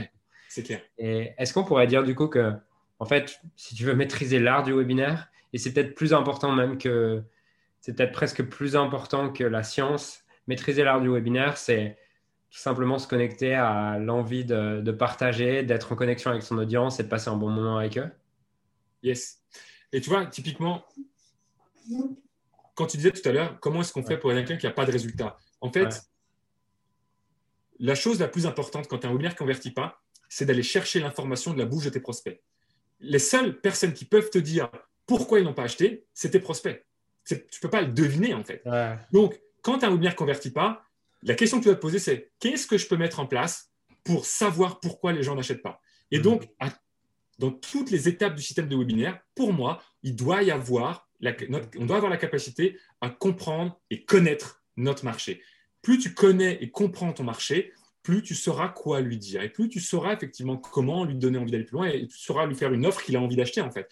Ça passe par quand quelqu'un s'inscrit au webinaire, lui poser des questions avec la fiche objectif personnel, par exemple. Ça passe lors du webinaire, en lui posant des questions, en étant dans la sincérité, dans, dans également dans, euh, comment dire, dans l'engagement. Et puis, si un webinaire, en fait, on le voit lors du webinaire que ça marche ou que ça ne marche pas. Quand je suis en live et que je fais mon webinaire, que je propose une session de stratégie ou un achat, je le vois tout de suite si ça marche ou pas. Parce que, euh, bah, sauf si j'ai pas l'écran à côté, mais moi j'aime bien voir l'écran pour voir en, temps réel et souhaiter la bienvenue aux gens, par exemple. Voilà, moi je, joue pour le jeu aussi, tu vois. Et que je gagne ou que je perds, je suis pas un mauvais perdant. Je m'en fiche parce que je sais que perdre, c'est de très bonnes main, les très bons moyens, pardon, d'apprendre, de progresser, de gagner la prochaine fois. Donc je m'en fiche de perdre ou de gagner. J'ai jamais été un mauvais perdant. Mais j'aime jouer. Donc je regarde les résultats. Et puis si je vois que bah, les résultats sont pas là, qu'est-ce qui m'empêche, lors du live, de dire à mes prospects, écoutez, j'aimerais vous transmettre en toute, en toute que l'offre que je vous ai présentée à l'instant là, j'ai mis tout mon cœur, je l'ai préparée et je pensais vraiment qu'elle allait faire un carton. En toute honnêteté, je pensais que l'offre que j'allais vous faire, elle est cartonnée et les faits me montrent que ce n'est pas vraiment le cas. Il n'y a pas l'engouement auquel je m'attendais. Et voilà, j'aimerais simplement qu'on prenne peut-être cinq minutes. Je voudrais vous poser la question que vous me disiez pourquoi en fait. Est-ce qu'il y a quelque chose qui vous manque? Est-ce qu'il y a des questions que vous avez auxquelles je n'ai pas répondu? Si ah. vous êtes là encore en train de m'écouter, ça fait deux heures qu'on est ensemble, si vous êtes encore là avec moi, c'est que jusque-là, je n'ai pas dû dire n'importe quoi, c'est que ça vous a plu, c'est que vous croyez sinon vous serez déconnecté, c'est que vous me faites confiance, sinon vous serez déconnecté. Donc si vous êtes encore là, c'est que vous me faites confiance et que ce que je vous dis, ça vous aspire et que ça vous plaît. Et du coup, j'aimerais savoir pourquoi, du coup, vous n'allez pas à l'étape ou qu'est-ce qui vous empêche finalement d'accepter l'offre que je vous fais? Et là, ben, je n'ai pas besoin d'attendre plus loin. Moi, je serais très à l'aise de dire ça. Parce que le but, c'est d'être, connecté avec son audience. Et si on fait un webinaire, c'est parce qu'on aime la connexion, c'est qu'on aime, être en direct, tu vois. Et qu'est-ce qui m'empêcherait de, si je détecte qu'il y a une objection auquel je n'aurais pas pensé, ou une objection euh, que, mon offre ne lève pas, à la volée d'ajuster mon offre et de proposer quelque chose. Ok, je constate qu'en réalité, ce que vous voudriez, c'est, euh, plus, je vois qu'il y a un tel, un tel, ok, c'est de se rencontrer, c'est, allez, voilà ce que je vais faire pour toutes les personnes qui euh, rejoindront le programme, là, dans les, dans, je, vous offre un séminaire, une place de séminaire. Est-ce que si je, j'intègre, est-ce que si j'intègre ça, est-ce que l'offre pour vous devient utile? Est-ce que ça vous donne envie? Est-ce que ça, ça, répond à votre besoin? J'en sais rien, tu vois, c'est un exemple, mais ouais. je vais faire ça. Et puis après mon webinaire, est-ce que j'envoie un email de sondage à ceux qui n'ont pas pris rendez-vous, à ceux qui n'ont pas acheté pour savoir pourquoi?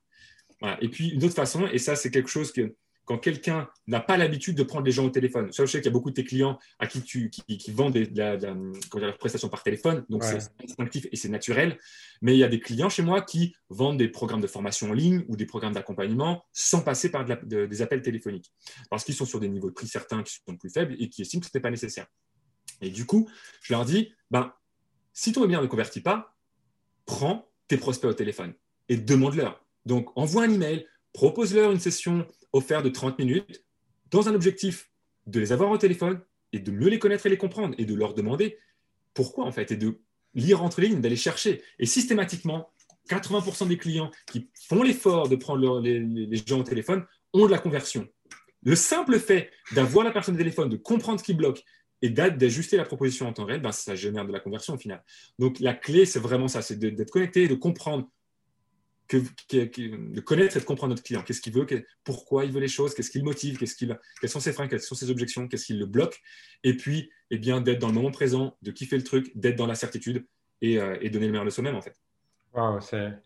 Je pense que c'est un tellement bon conseil, tu vois, ce que tu viens de donner. Et, et, euh, je pense que c'est aussi, une... tu te rends pas compte, mais c'est une des qualités qui fait tes résultats aujourd'hui et qui fait quitter, c'est ta capacité à pas prendre les choses personnellement et à prendre du feedback, à demander constamment du feedback, à être à l'écoute du feedback et pas avoir d'ego là-dessus.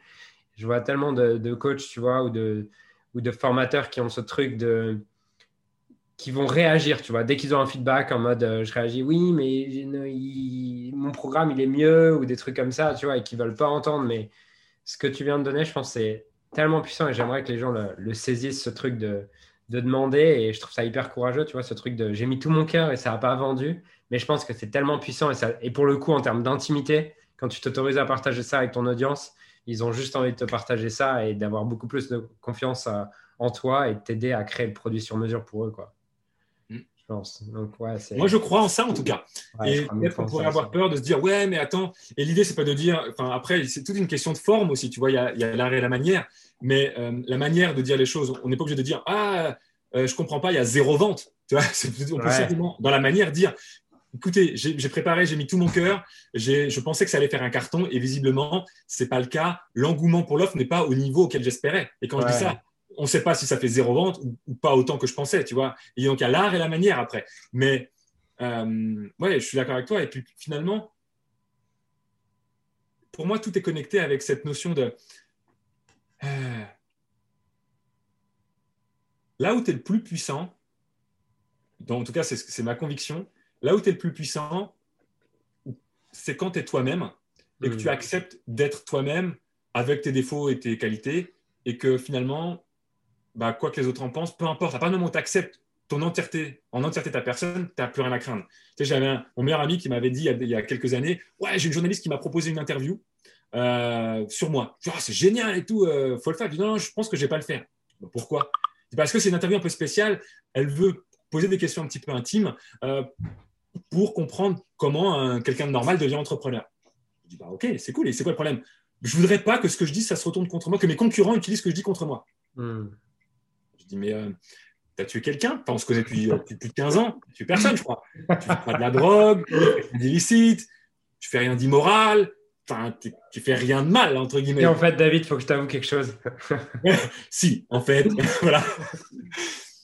Je dis, non, je dis, ben, ok, alors de, de quoi tu as peur par, par, rapport à ça, en fait? Et puis, même si tu avais fait quelque chose de mal, ou même si tu avais fait une erreur, que un truc tu vois, grave que tu regrettes, vraiment, est-ce que le simple fait ben, d'en parler, ou en tout cas de, de, de, parler du truc, de ne pas le mettre sous le tapis, de ne pas essayer de le cacher, mais d'adresser le sujet en expliquant la chose, en le livrant et en disant bah, écoutez, effectivement, il y a quelques années, mais il s'est fait ça et c'est un peu la pire de ma vie et aujourd'hui je le regrette et j'ai appris de ça et je sais qu'aujourd'hui, eh bien, je ne ferai plus cette erreur si j'étais amené à le refaire. Voilà, c'est comme ça, je ne peux pas changer le passé, mais je peux changer l'avenir. Quel est le meilleur moyen que d'être inattaquable que ben, de ne rien avoir à cacher, en fait. Tu as peur qu'on t'attaque si tu as des choses à cacher. Et si tu es toi-même authentique euh, et que tu n'as rien à cacher, moi, je me sens inattaquable. Moi, je n'ai rien à cacher, en fait. Donc, va sortir un truc. Il y a une bah, phrase. De... M'en fous. Il n'y a rien à cacher, tu vois. Il y a une phrase de John Maxwell que j'adore à ce sujet qui dit que si tu veux impressionner les gens, parle-leur de tes victoires. Si tu veux les inspirer, parle-leur de tes échecs, tu vois. Et, et ça vend pas en fait quand tu impressionnes les gens. Au contraire, quand tu fais que parler de tes victoires et que tu fais que impressionner les gens, ils se disent oui, mais c'est possible pour David, tu vois, mais c'est pas possible pour moi et j'y arriverai pas et lui il est différent, tu vois. J'ai vu passer cette phrase sur un de tes posts en fin d'année, je crois. quand je l'ai copié-collé. Cette phrase, c'est vraiment fondamental et c'est tellement important de se la rappeler ça en fait, parce qu'on a tendance, on est aussi, il y a quand même aussi un marketing du bling bling euh, dans certains domaines, euh, aussi sur Internet. Et c'est tellement, enfin pas tant, mais tellement facile parfois de se laisser, tu vois, dire ah tiens, tout le monde, les gens font ça, et tu sais, d'apporter des, valeurs des autres. Et, euh, et c'est tellement, tu sais, si on ne fait pas attention, si on ne fait pas l'effort de se rappeler nos principes et les choses clés, les choses importantes pour nous, on, peut avoir tendance à se laisser influencer par ça. Et tu vois, c'est pour ça que je me suis dit, tiens, cette, phrase, je la garde parce que je veux m'en la rappeler systématiquement. C'est tellement important. Et moi, ce que je veux, c'est inspirer, pas impressionner. Et donc, du coup, que ça me rappelle, attention, à, parfois, je peux avoir aussi tendance à aller dans cette de, de vouloir impressionner et de me dire bah non, en fait non, je veux inspirer. Donc c'est plutôt partager cette phrase là. Ouais. Je te remercie de l'avoir partagée parce que c'était, moi je sais qu'elle m'a beaucoup parlé. Ouais, moi aussi. OK. Um, franchement, il y a beaucoup de pépites. Euh, je suis curieux de savoir qu'est-ce qui vous a Qu'est-ce qui vous a marqué jusqu'à maintenant euh, dans tout ce que nous a partagé David Mettez-moi ça en commentaire. Et comment Ouais, mettez-moi ça en commentaire. Moi, j'aimerais savoir, parce que je sais pas, si, généralement, on m'attend plutôt des sujets techniques, de webinaire ou autre, et je ne sais pas du coup si ça vous a plu ou pas. Euh, j'avais plutôt envie de partager, moi, ce, un sujet plus peut-être d'altitude, plutôt méta, mais qui pour moi, euh, c'est ce qui ferait vraiment la différence, en fait. Si tu comprends euh, qu'est-ce qui fait que notre métier, c'est de vendre des idées, en fait. Et si tu sais comment vendre des idées, ben, en fait, que ce soit en webinaire ou quel que soit le format, tu vas y arriver, en fait. Et c'est voilà, plutôt ça le message que j'ai envie de faire passer. En fait, euh, tu ne parles pas que de ça. Hein. Déjà, dans le dernier podcast, tu avais, quand même euh, plutôt parlé de. Enfin, l'interview vidéo qu'on avait fait, mais qui est en podcast, que je vais remettre d'ailleurs. Je vous la remets sur le, dans les commentaires. Mais, mais dans ce podcast, c'est un des podcasts. Euh, c'est un des cinq podcasts les plus écoutés de tous les podcasts que j'ai fait. Donc, j'en ai fait, je crois, 110. Il y en a trois qui sont de moi. Et dans les deux, dans les deux autres, il y a David Laroche et toi. Euh, dans les plus écoutés et les plus appréciés. Donc, euh, donc, à chaque fois, les gens adorent ce que tu dis. Et, et la dernière fois, déjà, tu parlais plus de philosophie que de, que de technique. Euh, il y a Jérémy, Jérémy qui dit merci, très inspirant et très complémentaire à ta formation webinaire gagnant. Franchement, pour ceux qui ne pas, qui sont pas clients chez David, qui vous faites des webinaires et vous n'êtes pas client chez David, il y a un problème. voilà, il y a, y a c'est pas possible. C'est comme, euh, c'est comme des, c'est comme si tu manges. Euh, j'avais un client qui disait, c'est comme le, attends, c'est comme euh, une cacahuète sans enrobage, c'est pas un M&M's. Bah là, c'est pareil. tu fais des webinaires et t'es pas client chez David, c'est pareil. T'es pas un M&M's. T'es une petite cacahuète, mais pas un M&M's. ouais, exactement, c'est ça. voilà, donc si vous, si vous souhaitez euh, poser des questions à David aussi, je ne sais pas si tu as encore le temps, David. Ouais. de toute façon, David, tu as toujours le temps pour, euh, pour rester trois heures en webinaire. C'est un avantage et un défaut pour certains d'ailleurs. Mais oui, oui, complètement. Ok. Euh, Gaël qui dit merci David, j'apprécie beaucoup ton attitude simple et authentique et bien sûr toutes ces pépites. Merci Julien pour cette occasion unique de, de vous découvrir. effectivement, tout à l'heure, tu vois, on disait, je crois que j'ai vu dans mes commentaires sur, j'ai vu dans les commentaires sur, euh, sur mon profil, quand j'ai partagé l'interview, ouais, super expert, super formateur. Et au-delà d'être un super expert et un super formateur pour, euh, pour connaître David et tout, c'est aussi un super être humain. Du coup, je suis vraiment content de t'avoir là et que tu puisses partager et que les gens apprécient ça. Euh, c'est top. Il y a Anne qui dit Merci beaucoup, j'ai apprécié le dynamisme et l'authenticité. Julie qui dit Ce qui m'a le plus inspiré, c'est la simplicité de l'approche pendant qu'on se prend la tête à mettre des formes inutiles. Euh, voilà, donc cool. Euh, si vous avez des questions pour David, c'est le moment de, les poser. Euh, il y a Gaël qui dit J'ai eu l'opportunité de te voir en webinaire il y a quelques années où tu gardais tes enfants et ton fils venait t'interrompre. mais, mais regarde, là je suis dans sa chambre, il est rentré. Alors, par contre, j'ai cru, je ne sais pas pourquoi il a eu le sentiment de, je sais pas, de, devoir sortir discrètement alors qu'en fait il est chez lui, donc je ne sais pas pourquoi il a fait ça. Mais c'est parce que finalement, tu vois, webinaire, enfin, euh, ça me gêne. Enfin, ouais. Après, euh, je, ne dis pas que j'ai raison, hein, c'est juste, euh, moi, ça me, enfin, je pense que ce qui m'intéresse en tout cas, si je fais, si je me suis, j'ai lancé mon activité, c'est pour kiffer, c'est pour vivre des expériences. Euh, j'ai pas envie de me prendre la tête et j'ai pas envie de j'ai pas envie de faire des choses qui m'inspirent pas. Et du coup euh, voilà. Moi le fait de d'être moi-même comment dire euh, quoi que les gens puissent en penser en disant bah tiens c'est moche ou c'est dans il est dans sa chambre de son fils ou je sais pas quoi. En fait ben je m'en fiche. Si les gens s'arrêtent à ça c'est ok il n'y a pas de jugement par rapport à ça. C'est juste que ben je perds rien. parce que de toute façon, tu seras toujours dans la chambre de ton fils pour les. Voilà, et de toute façon, c'est ça.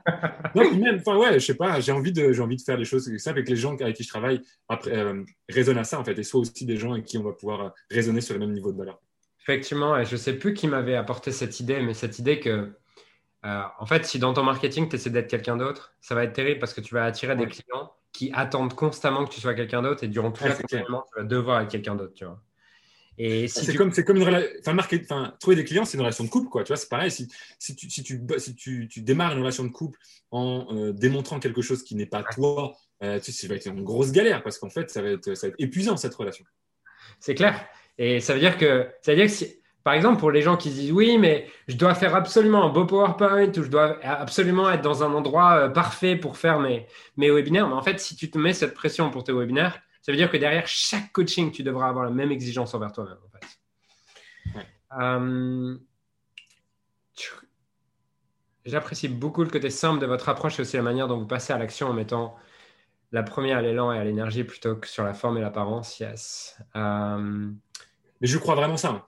C'est-à-dire que je, je, tu prends quelqu'un, Paul, il fait un webinaire PowerPoint, il passe des heures et tout, mais euh, il, est dans sa tête, il, est, voilà, il y a un truc qui fait qu'inconsciemment, l'offre, euh, ah ouais, mais alors je suis une méthode, David m'a dit, il fallait que je crée la valeur, donc je crée un sort de stack, tac, tac, tac, une empilation de valeur, mais il n'y croit pas.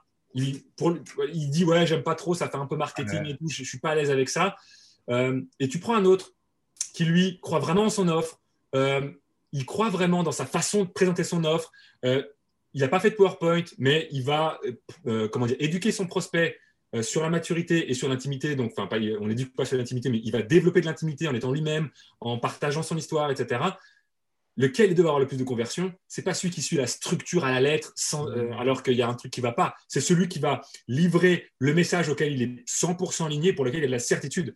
Parce que quand tu fais quelque chose dans lequel tu ne crois pas vraiment à 100% consciemment et inconsciemment, ça marchera pas en fait.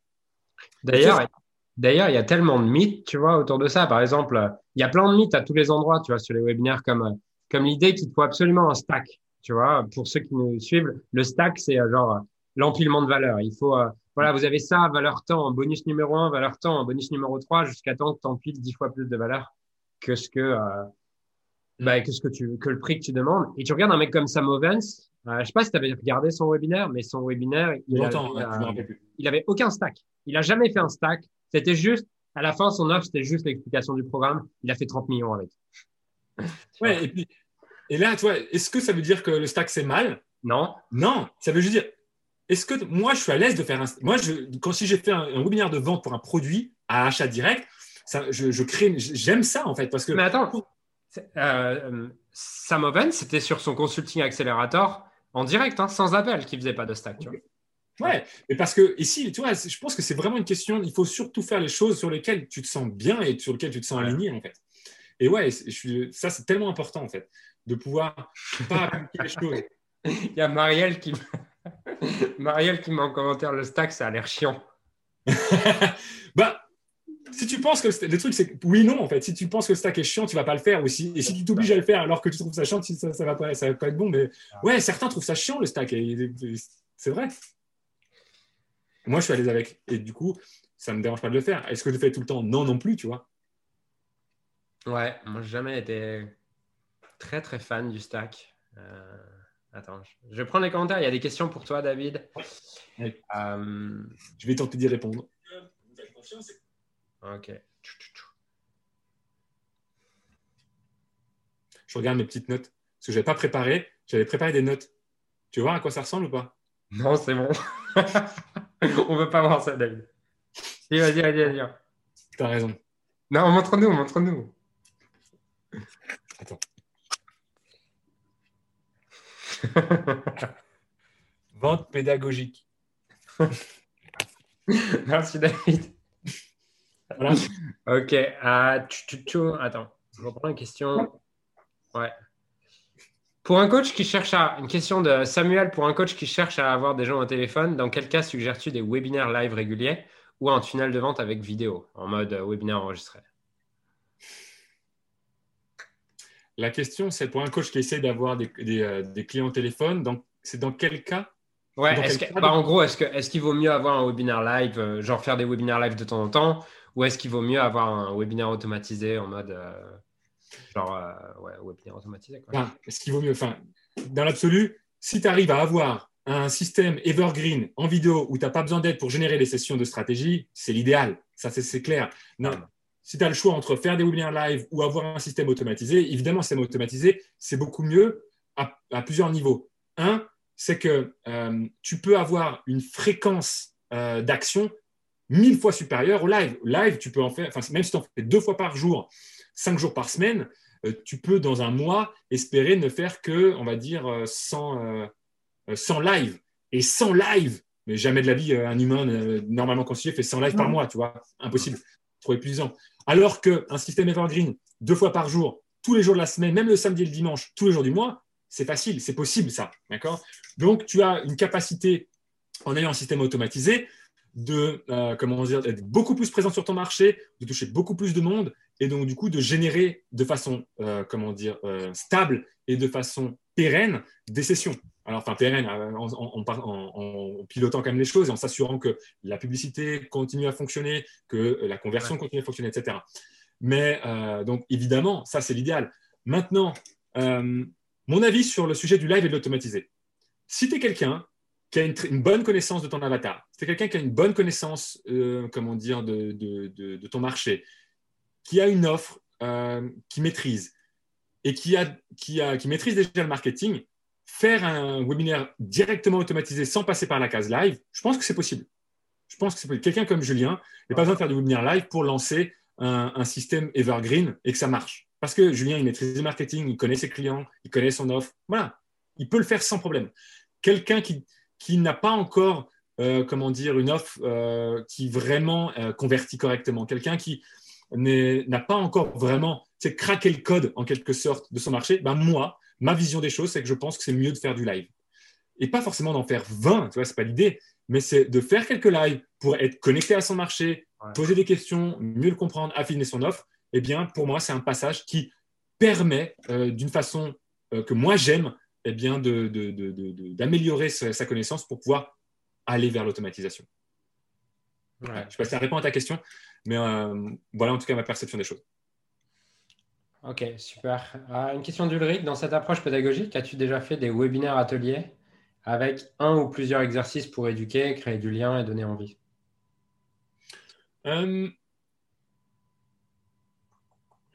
Des exercices, c'est une bonne question. En fait, euh, non, ce n'est pas vraiment des exercices, mais par contre, j'ai déjà fait des, euh, comment dire, des webinaires qui ne sont pas des webinaires de vente, des webinaires de contenu en fait. J'ai déjà même fait des webinaires en mode le comment il est, livré. Quoi. Euh, tu vois, j'ai fait ça au format séminaire virtuel. J'ai fait des séminaires virtuels où en fait, bah, quelqu'un qui vient au séminaire virtuel, euh, il a de l'information, donc c'est du webinaire, mais où on, je vais même beaucoup plus dans le concret, en fait, dans le comment, d'accord? Et parce que je pense aussi que en fonction de ce qu'on vend, euh, bah, l'approche peut varier. Si tu vends une formation, euh, c'est sûr que donner du comment, je pense que ce n'est pas une bonne idée. Parce que du coup, si tu donnes déjà le comment, tu n'as plus besoin d'avoir la formation, parce que tu sais déjà comment faire. Si tu vends de l'accompagnement et du coaching, pour moi, ça a du sens de donner du comment. Parce que ce que les clients vont acheter, ce n'est pas le comment. Le client, ce qu'ils vont acheter, c'est ton aide à implémenter, ton, ton, support, euh, la communauté. Ils vont acheter le fait finalement d'être dans un, environnement qui va les tirer par le haut, euh, enfin vers le haut, pardon. Et donc, du coup, donner finalement quelque chose d'extrêmement concret euh, qui pourrait dire, bah là, je, partage mes pépites, mon contenu, ben, je pense que quand on vend un programme d'accompagnement et de coaching, ça peut avoir du sens dans certains cas. Ah Parce que la personne, ce qu'elle va acheter, elle s'en fout. Elle vient, elle n'achètera pas pour la formation, elle achètera pour le coaching. La là, ce que tu lui donnes, ça lui démontre juste que tu as la bonne pédagogie et tu es, la bonne personne pour l'aider, en fait. Et Donc, je pense, ouais, sujet, euh, par contre, je pense que c'est vraiment s'assurer aussi que le contenu ou l'atelier qui est organisé, l'exercice qui est donné, ça soit quelque chose qui apporte justement un quick win, une victoire rapide, quelque chose où le gars peut vraiment se dire waouh, ça m'a fait avancer de ouf ce petit truc. Et du coup, derrière, il se dit putain, si le gratuit m'offre, m'apporte déjà ça, bah le payant va changer ma vie, tu vois. Ouais. Parce que moi, je j'aime bien. Moi, il y a deux grandes approches que j'aime bien dans les webinaires. La première grande approche, on en a beaucoup parlé, c'est celle où on donne le quoi, le pour, enfin le pourquoi, le quoi, l'inspiration, mais pas le comment. Une première approche. Mais il y a une deuxième approche. D'ailleurs, la deuxième approche, c'était l'approche de mon webinaire pour pitcher comme un pro. Pitcher comme un pro, si tu regardes le webinaire, il ne suit pas forcément cette approche-là. Pitcher comme un pro, c'est l'approche, comme tu viens de dire, du résultat rapide, sexy, qui dit que, punaise, si rien que le webinaire, j'ai ce résultat-là, qu'est-ce que c'est par la suite? Et en fait, euh, typiquement, dans Pitcher comme un pro, je dis qu'il y a deux, on a besoin de deux pitchs. Si tu veux répondre à la question et toi tu fais quoi dans la vie de façon concise et accrocheuse, tu as besoin d'un pitch de 20 secondes pour capter l'attention et donner à, la personne envie de discuter avec toi. Et une fois que la personne commence à discuter avec toi, pour te présenter efficacement, tu as besoin d'un pitch de 90 secondes, ce que j'appelle un pitch de présentation personnelle. Eh ben, mon webinaire, qu'est-ce qu'il fait? Mon webinaire, il donne comment faire un pitch de 20 secondes. Et à la fin du webinaire, je dis voilà, et maintenant, si tu veux, une fois que tu auras, tu, maintenant tu es capable de, de, capter l'attention et de susciter de l'intérêt, si tu veux savoir comment continuer une discussion d'une façon euh, efficace, eh bien ça, c'est ce que j'enseigne dans, dans, la formation. C'est la suite logique quelque part. Et c'est quelque part la, stratégie de la pièce de puzzle, on pourrait dire. C'est que je donne une pièce du puzzle et elle est livrée, et cette pièce de puzzle apporte un résultat concret, immédiat. On voit tout de suite finalement le résultat que ça apporte, mais seule cette pièce de puzzle ne sert à rien. Il faut le reste du puzzle pour avoir le résultat global que désire notre client. Et ça, c'est notre approche en fait. Donc, tu vois, c'est ça aussi qui est intéressant dans le webinaire, c'est qu'il n'y a pas mm. qu'une seule façon de faire, il n'y a pas qu'un modèle en fait. Ouais. Je me demandais euh, comment est-ce que tu te. C'est quoi ton processus créatif pour un webinaire? Est-ce que tu. Est-ce que tu scriptes le truc? Comment tu arrives avec tes idées? Comment tu structures toutes les choses? Euh, Tu te mets devant ton ordi, tu écris Comment tu fais J'utilise cet outil, moi, les, les post-it. En fait, mon, processus, euh, mon processus, pour moi, c'est OK, je dois mettre devant. c'est mon, mon, prospect, quand il arrive dans mon webinaire, il est dans la situation actuelle, le point A, l'île de la douleur. C'est quoi son problème? Qu'est-ce qu'il désire? C'est quoi le one thing, la chose que je peux lui promettre que s'il a ça, il va être, euh, comment dire, il n'a qu'une envie, c'est de l'avoir. Sont, dans, quel état d'esprit il est en arrivant? Quel est son système de croyance? Qu'est-ce qu'il croit vrai? Qu'est-ce qu'il a déjà essayé qui n'a pas marché? Qu'est-ce qui, euh, qu'est-ce qu'il, euh, voilà, qu'est-ce qui le bloque aujourd'hui? Qu'est-ce qu'il pense avoir De quoi il pense avoir besoin? Ok. Ensuite, c'est à dire, ok, c'est quoi ma solution? Qu'est-ce que je vais lui présenter? Quel est, quel est, le message clé de mon webinaire? Je vais, lui dire, je vais devoir lui dire que pour obtenir ce qu'il désire, voilà la solution. OK. Quand je vais lui présenter cette solution, quelles vont être ses objections?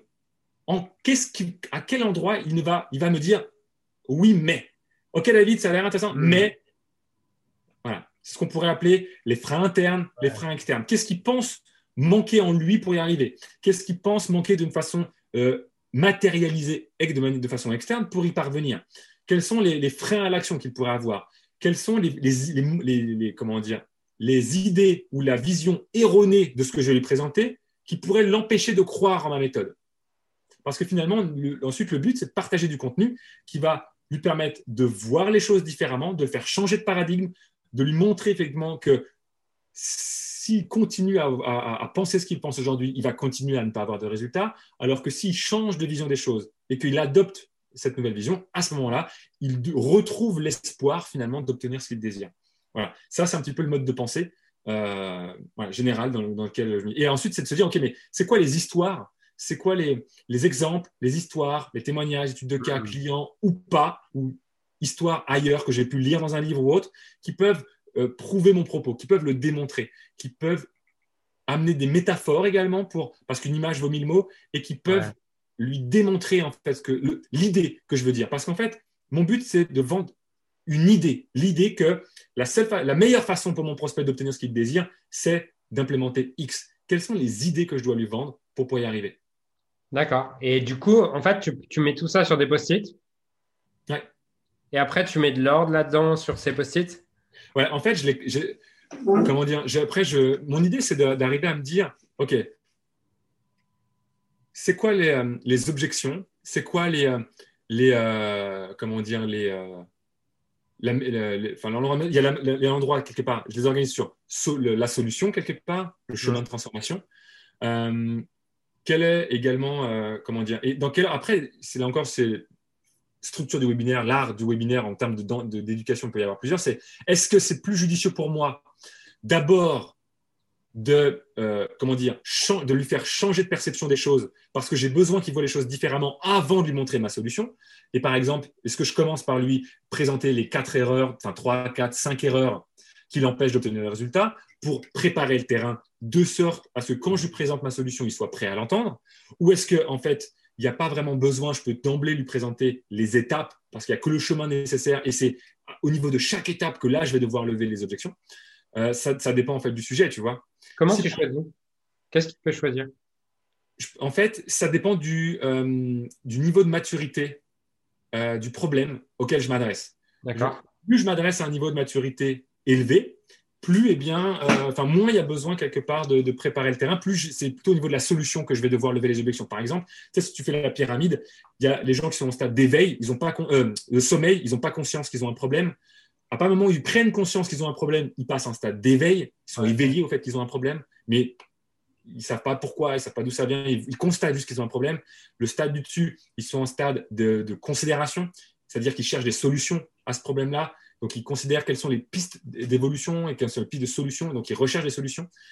Ensuite, à la stade euh, d'évaluation, de, où ils vont évaluer les différentes possibilités, quels sont les différents prestataires. Parce que maintenant qu'ils sont matures au niveau de, OK, voilà la solution à laquelle je crois, quels sont les prestataires qui sont devant moi, qui je, je pourrais travailler. Et puis ensuite, c'est le stade de la décision. ça, c'est un petit peu le, le schéma standard qu'on apprend en école de marketing ou en école de commerce. Et si je m'adresse à quelqu'un qui un niveau de maturité au niveau de la solution. Il, sait, il est déjà au clair de la solution. Comment, comment euh, avoir un webinaire converti à 10% Cette promesse, elle s'adresse à quelqu'un qui sait déjà que les webinaires, c'est sa solution qu'il veut obtenir. Il sait déjà qu'il veut euh, ça, en fait. Je n'ai pas besoin de euh, le préparer en mode pourquoi les webinaires, c'est génial, les, les, fausses croyances de il faut une liste pour faire des webinaires. Enfin, il n'y a pas besoin de liste pour faire des webinaires, faire des webinaires pour faire une liste j'ai pas besoin de préparer le terrain par rapport à la solution. Du coup, il cherche une solution. Je vais pouvoir lui présenter ma méthode, mais je vais du coup énormément travailler sa croyance que ma méthode est la meilleure solution pour parvenir à ce qu'il désire. Ah, Alors que si je m'adresse à un niveau de marché euh, qui est un peu moins mature, qui sera plutôt une promesse, comment obtenir des clients tous les jours euh, sur Internet, où là, mon but, c'est de vendre ma solution qui est les webinaires, eh bien là, il va falloir du coup que je travaille pour lui faire, faire adhérer à mes prospects que le webinaire est la meilleure solution pour lui. Et donc du coup, peut-être qu'il y aura des choses à, comment dire, des, choses à travailler avant. Sur ben, euh, croire que une des erreurs, c'est croire que les webinaires c'est difficile. Une des erreurs numéro deux, croire qu'il faut une liste pour faire des webinaires. Hmm. Et ensuite seulement je pourrais lui présenter ma méthode pour faire des webinaires. Est-ce que je suis clair ou pas? Ouais, en fait, si je, si je comprends bien, il faut être ultra clair sur ce webinaire, il s'adresse à qui, en fait. Ouais. ok. Genre, est-ce que je m'adresse plutôt à des gens qui euh, sont à deux doigts d'acheter? Est-ce que je suis plutôt à des gens qui, qui, ont, qui ont le problème mais qui sont pas du tout conscients de ma solution Et en fait, je peux pas vraiment. Il faut que je choisisse quoi, dès le début pour qu'il y ait ce webinaire. Bah oui, complètement. Parce qu'en fait, finalement, en fonction du type de, de personnes à qui on attire à l'intérieur du webinaire, quelque part, les, les, l'idée que l'on doit, l'idée que l'on doit vendre est adaptée aux personnes qui sont là, en fait si, si j'attire des gens qui savent qu'ils veulent faire des webinaires, je n'ai pas besoin de vendre l'idée que les webinaires, c'est super, c'est super. Il faut que je leur vende autre chose en fait. Tiens, j'aime beaucoup la, question de, Sandra et elle m'intéresse aussi. J'aimerais beaucoup avoir la réponse. C'est euh, Sandra qui met euh, quelle énergie, qu'est-ce qui t'anime derrière le fait de faire des webinaires? Bah, Tu sais, moi, euh, j'ai toujours, enfin, depuis longtemps, j'ai ce besoin d'être utile. J'ai ce besoin d'avoir envie, j'ai ce goût de transmettre. Parce que je sais pas, je, sais que j'aime ça et ça me nourrit. Alors c'est un peu égoïste aussi quelque part de faire ça parce que je sais qu'en faisant ça, je me sens bien en fait et je me sens énergique et ça, ça, me nourrit finalement de pouvoir me dire que euh, ben, si en partageant les idées que j'ai, je peux aider quelqu'un et ça peut toucher et changer la vie de ne serait-ce qu'une personne. Moi, j'adore ça. Tu sais, quand j'étais à l'école, j'avais aucun problème à ce que les gens me copient. Euh, ça me, je m'en fous en fait. Et au contraire, bah, vas-y si ça t'aide et si ça peut. Si, tu préfères, par contre, si tu veux que je t'explique comment euh, comment y arriver, comment comprendre, je, peux le faire aussi. Ce serait même mieux. Mais bon, si ça peut t'aider de copier dans l'instant T, pourquoi pas? Enfin, j'ai rien contre moi. Ça me dérange pas. J'ai pas le sentiment que tu m'enlèves quelque chose en, en, mm. copiant ce que je fais. Tu vois, il y a Idriss Aberkan qui avait dit un truc génial. Il y a une vidéo qui tourne. Il dit, tu sais, si j'ai 10 euros et que euh, je donne, euh, on est cinq, et que j'en donne deux à chacun, bah, je perds de l'argent. Il me reste plus que deux. Ce qui est génial avec le savoir, c'est que si on est cinq, il n'y a que moi qui ai le savoir, et que je le donne aux quatre autres, à la fin, tous les cinq, on aura le savoir. Mais moi, je l'aurai aussi. Mais tu vois, j'ai ça, de, ça je, crois vraiment en ça.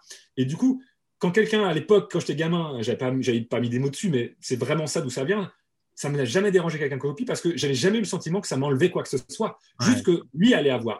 Et eh ben, voilà, moi je sais que ça, c'est quelque chose qui m'inspire, qui me motive et qui, fait que j'aime ça. Je, j'aime être dans la relation, j'aime euh, être sur scène aussi, parce que voilà, il faut le dire aussi ce qui est. J'aime, j'aime faire de la conférence, j'ai fait du théâtre, j'aurais adoré jouer dans des films. J'aime, j'ai fait quand j'étais gamin, je faisais des sketchs, euh, des inconnus à l'époque, pour tous les mariages, les anniversaires et autres. J'adore faire rire la galerie. Voilà, j'aime être un peu parfois aussi le centre de l'attention, c'est vrai. Pour autant, je suis quelqu'un plutôt introverti. Ça veut dire que j'aime être avec les gens, mais j'ai besoin de me retrouver seul pour me ressourcer. Euh, voilà. Et donc, du coup, tu sais que maintenant, dès que je, tu sais que maintenant, dès que je rencontre quelqu'un, je refais ta blague sur Poutrelle. je te jure, en plus, c'est vrai. vrai. Je l'ai encore fait ce week-end avec mon équipe. Euh, est-ce que David raconte aussi de très bonnes blagues? Ok. Euh, pour, qui, pour qui, là, ça a eu de la valeur, ce webinaire? Euh, Pour qui est-ce que, enfin, pas ce webinaire, mais cette intervention a eu de la valeur? Parce que j'ai quelque chose à, vous offrir. C'est, je m'étais dit avant le, avant le, avant la session que je prendrai des notes, ce que j'ai fait. Je réorganiserai mes notes après. Et euh, pour toutes les personnes qui commentent notes, euh, voilà, qui, mettent en commentaire notes, je vous enverrai demain matin toutes les notes que j'ai prises du webinaire et toutes les notes que j'ai structurées. Donc, si ça vous intéresse, vous mettez euh, notes en commentaire et comme ça, demain, quand on repassera sur le live, on pourra vous l'envoyer à tout le monde. Voilà, donc juste mettez notes en commentaire. Salut Levi, il y a Levi qui met yo les poulets. yes, Levi. Euh, voilà, donc mettez note et euh, on vous enverra tout ça. Ah putain, il y a Lucie qui connaît la blague apparemment. Lucie Frisson qui connaît la blague. Ah, hello Lucie. Lucie, euh, collège. Quoi? Lucie, on, on, se connaît depuis le collège. ah, très bien. cool. David, j'aimerais que tu nous parles de de comment est-ce que tu peux nous aider à mettre en place, euh, à mettre en place les webinaires euh, voilà, qu'est-ce que que tu proposes pour les gens qui nous regardent là et qui se disent euh, bah, waouh, j'ai trop aimé l'énergie de David, j'ai trop aimé ce qu'il transmet, j'aime trop sa philosophie et j'aimerais qu'il m'aide à mettre en place mon webinaire. Je veux, je veux mettre en place des webinaires comme lui avec une vente pédagogique, comme s'entend aligné en ayant l'envie de partager avec mon audience. Je veux maîtriser la science et l'art du webinaire à la fois et je veux attirer des clients en continu et me sentir aligné avec ça comment on travaille avec toi, comment on fait pour aller plus loin ben, le, programme qui est centré euh, sur ça, c'est le Cercle Impact et Liberté. Le Cercle Impact et Liberté, euh, je, le mets ce nom parce que pour moi, il y a deux notions qui sont vraiment importantes et c'est ce qui fait que je me lève le matin, c'est le fait d'avoir de l'impact dans la vie des gens et le fait que euh, cet impact procure la liberté, la liberté de travailler avec les gens avec qui on aime travailler, la liberté de faire ce qu'on aime faire, la liberté financière, la liberté quelle que soit la liberté d'ailleurs, euh, quelque forme que ce soit que l'on a envie. Et, euh, et, puis en plus, je trouve ça joli que ça fasse ciel. Et dis, si on peut amener nos clients à monter au septième ciel en tout bien, tout honneur. Eh bien, avec la montgolfière? Avec la montgolfière, exactement. ça peut être effectivement une belle métaphore. Et le cercle Impact et Liberté, l'objectif, c'est de pouvoir euh, eh bien, mettre en place un système de webinaire le plus efficace possible en étant dans ce que j'appelle la stratégie Kaizen webinaire. Dire, OK, finalement, la science, c'est simple, c'est tu fais un webinaire, avec la publicité sur Facebook, par exemple. Publicité sur Facebook, tu fais tes webinaires, tu suis les chiffres finalement de ton système et ce sont les faits qui vont te dire là où tu vas pouvoir travailler et là les, choses, les, endroits sur lesquels tu vas pouvoir te focaliser. Et si tu as en place un système qui te montre ça, ça marche, ça, ça marche pas, eh bien à ce moment-là, tu peux avoir des actions ciblées, efficaces, parce que tu vas pouvoir concentrer ton temps, ton énergie, ton argent sur les endroits à plus fort potentiel euh, de croissance et de développement. Et donc, le cercle Impact et Liberté, l'objectif, c'est ça. C'est de semaine en semaine, finalement, en fonction bah, de la fréquence des webinaires de chaque, de chaque membre, de pouvoir euh, apporter euh, de, comment dire, du feedback, des conseils sur l'optimisation du système de webinaire, sur l'acquisition également client, puisqu'on a des sessions stratégie offre et webinaire, mais également des sessions dédiées à la publicité sur Facebook pour pouvoir, et eh bien, comme ça, que ce soit dans la partie de l'acquisition comme de la réaction du webinaire, et eh bien, aller au fur et à mesure à la fois euh, renforcer le système, parce que dans la science, encore une fois, il y a des choses à mettre en place, mais également de travailler au fur et à mesure avec une équipe de coachs que j'ai fait des autour de moi, des personnes qui résonnent aux mêmes valeurs et avec qui on partage vraiment cette vision que la vente, c'est ni plus ni moins qu'un service que l'on rend à nos clients lorsqu'ils sont euh, vraiment, sont vraiment la volonté de pouvoir se transformer et que chaque client du cercle Impact et Liberté a cette vision que ce qu'il livre, c'est pour aider ses clients et c'est dans le service euh, bah, de, changer le monde à son échelle aussi, eh bien, euh, d'avoir cet aspect de l'art, de, l'état d'esprit finalement, d'essayer de lever ces blocages. C'est pour ça que je me suis entouré également d'une équipe euh, de coachs qui sont certifiés coachs parce que je sais que parfois, eh bien, hmm. il y a des sujets sur lesquels on a besoin de travailler de manière spécifique. Comme toi, quand je travaillais, quand je suis venu te voir aussi, parce que tu es un coach exceptionnel pour moi, et je sais que tu as cette capacité à mettre le doigt sur les, les, les, bullshit qu'on se raconte, les croyances qui, vont, qui, qui, bloquent et qui permettent de se développer. Et ça, ça m'a inspiré, moi aussi, à, pouvoir être capable d'apporter ça. Pas moi personnellement, parce que moi, ma zone d'excellence, elle n'est pas ici, mais par contre, d'avoir des gens comme Kevin, par exemple, dans l'équipe, qui est capable eh bien, de, de, faire, de faire ce travail-là. Et, oui, je et je pense que du coup, sur le. tu vois, il y a Bertrand, Bertrand Lemans qui dit Allez-y, David a changé ma vie pro et perso. Et ça ne m'étonne pas d'avoir des, des, feedbacks comme ça parce que, euh, effectivement, je pense. Tu es, le meilleur, c'est sûr, sur, euh, sur le système et tu es tellement le meilleur que moi, je dis on vote toujours avec notre, notre porte-monnaie. Euh, j'ai été client chez toi. On a, on a financé également pour tous nos clients Limitless Scaling l'accès justement à toutes les formations de David parce qu'on veut que nos clients Limitless Scaling euh, accèdent à ça et je ne serai jamais capable de transmettre aussi bien ce que tu transmets en termes de webinaire, en termes de marketing et tout. Euh, donc, en termes de système, c'est dingue et je pense qu'avoir la chance, euh, je t'avais aussi payé l'année dernière en consulting pour que tu me fasses un feedback sur mon système de webinaire et je me souviens qu'en une conversation, ça avait fait une différence énorme sur des trucs que je, que je savais en plus, tu vois. Des trucs que je savais, mais que tu me rappelles et que tu sois capable de, me rappeler des choses qui, qui ont changé mon taux de conversion. Et ce qui est cool en plus quand on travaille avec toi, je trouve, et quand on travaille euh, avec toi en webinaire, c'est que oui, on va améliorer ce webinaire, mais les choses que tu peux nous partager ou nous dire, bah, c'est des choses qu'on aura pour toute notre vie en fait. Et on refera plus l'erreur quand quelqu'un nous aura fait le feedback. Et je pense que c'est ça la force aussi du ciel, c'est que oui, on a tout ton système, on a toutes tes formations. Et euh, voilà, on, a toutes tes formations, mais on a également euh, bah, les coachings de groupe, le feedback. On peut avoir du feedback sur, sur tout, ce qui nous permet vraiment de comprendre à un autre niveau et de maîtriser la science et l'art.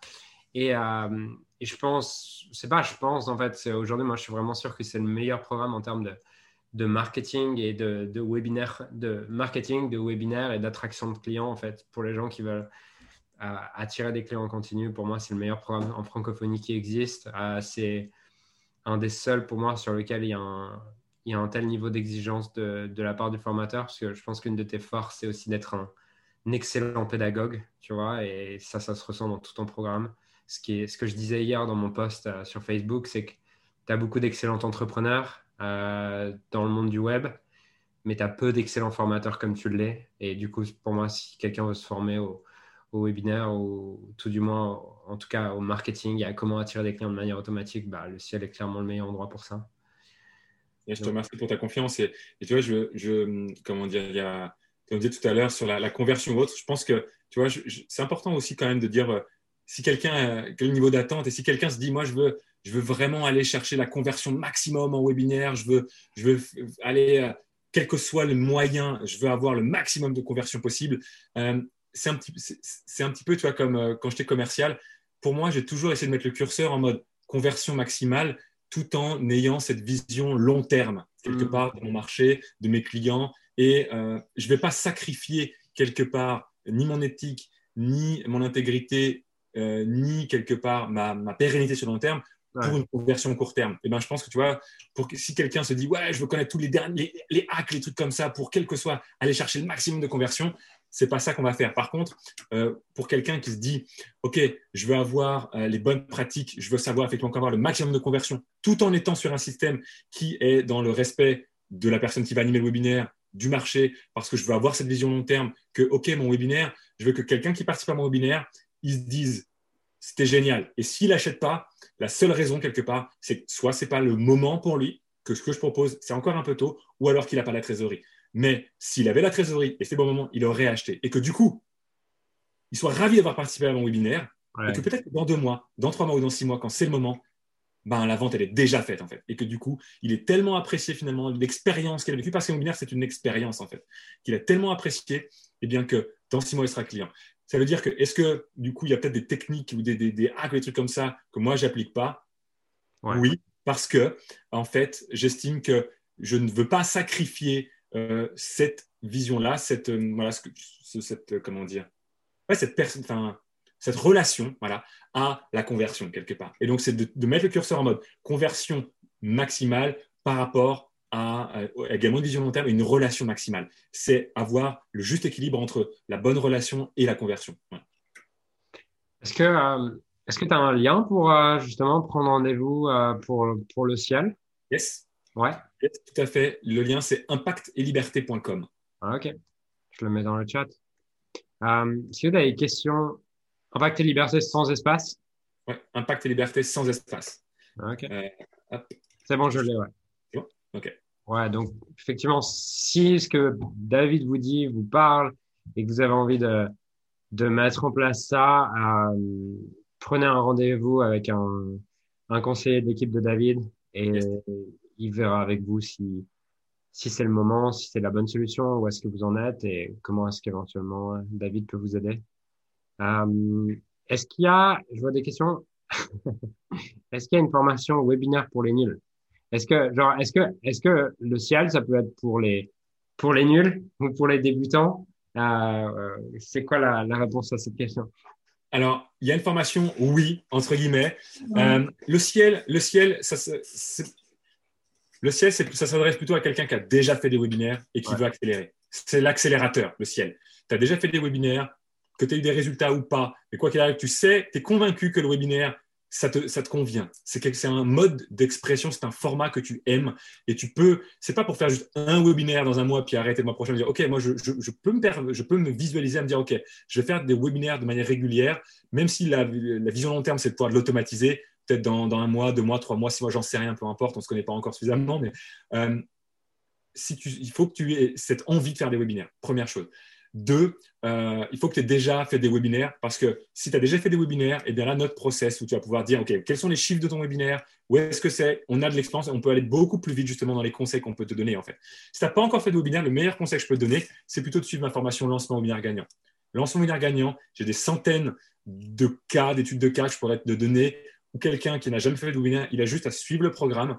Et si eh bien c'est quelqu'un qui est dans l'énergie, qui est, dans la certitude et qui, euh, qui, fait les choses parce qu'il aime ça, eh bien, rien qu'en suivant ce programme-là, tu auras les résultats. Une fois que tu auras fait ton premier webinaire, à ce moment-là, là, tu seras mûr pour pouvoir venir euh, nous rejoindre euh, au sein du Cercle Impact et Liberté. Et on sera ravis de t'accueillir. Donc, ce serait plus, voilà, c'est, comment dire, ouais, lancement webinaire gagnant. OK. Est-ce que tu as un lien pour ça? Eh bien, oui. Euh, tu, euh, non. Euh, davidvenin.fr slash. Attends, je vérifie le lien court. Ultimate Webinar Formula, c'est autre chose. Hein. Euh, non, c'est ça. C'est ça, en fait. J'ai le lien de Ultimate Webinar Formula. D'accord. davidvenin.fr slash UWF. Sinon, je crois.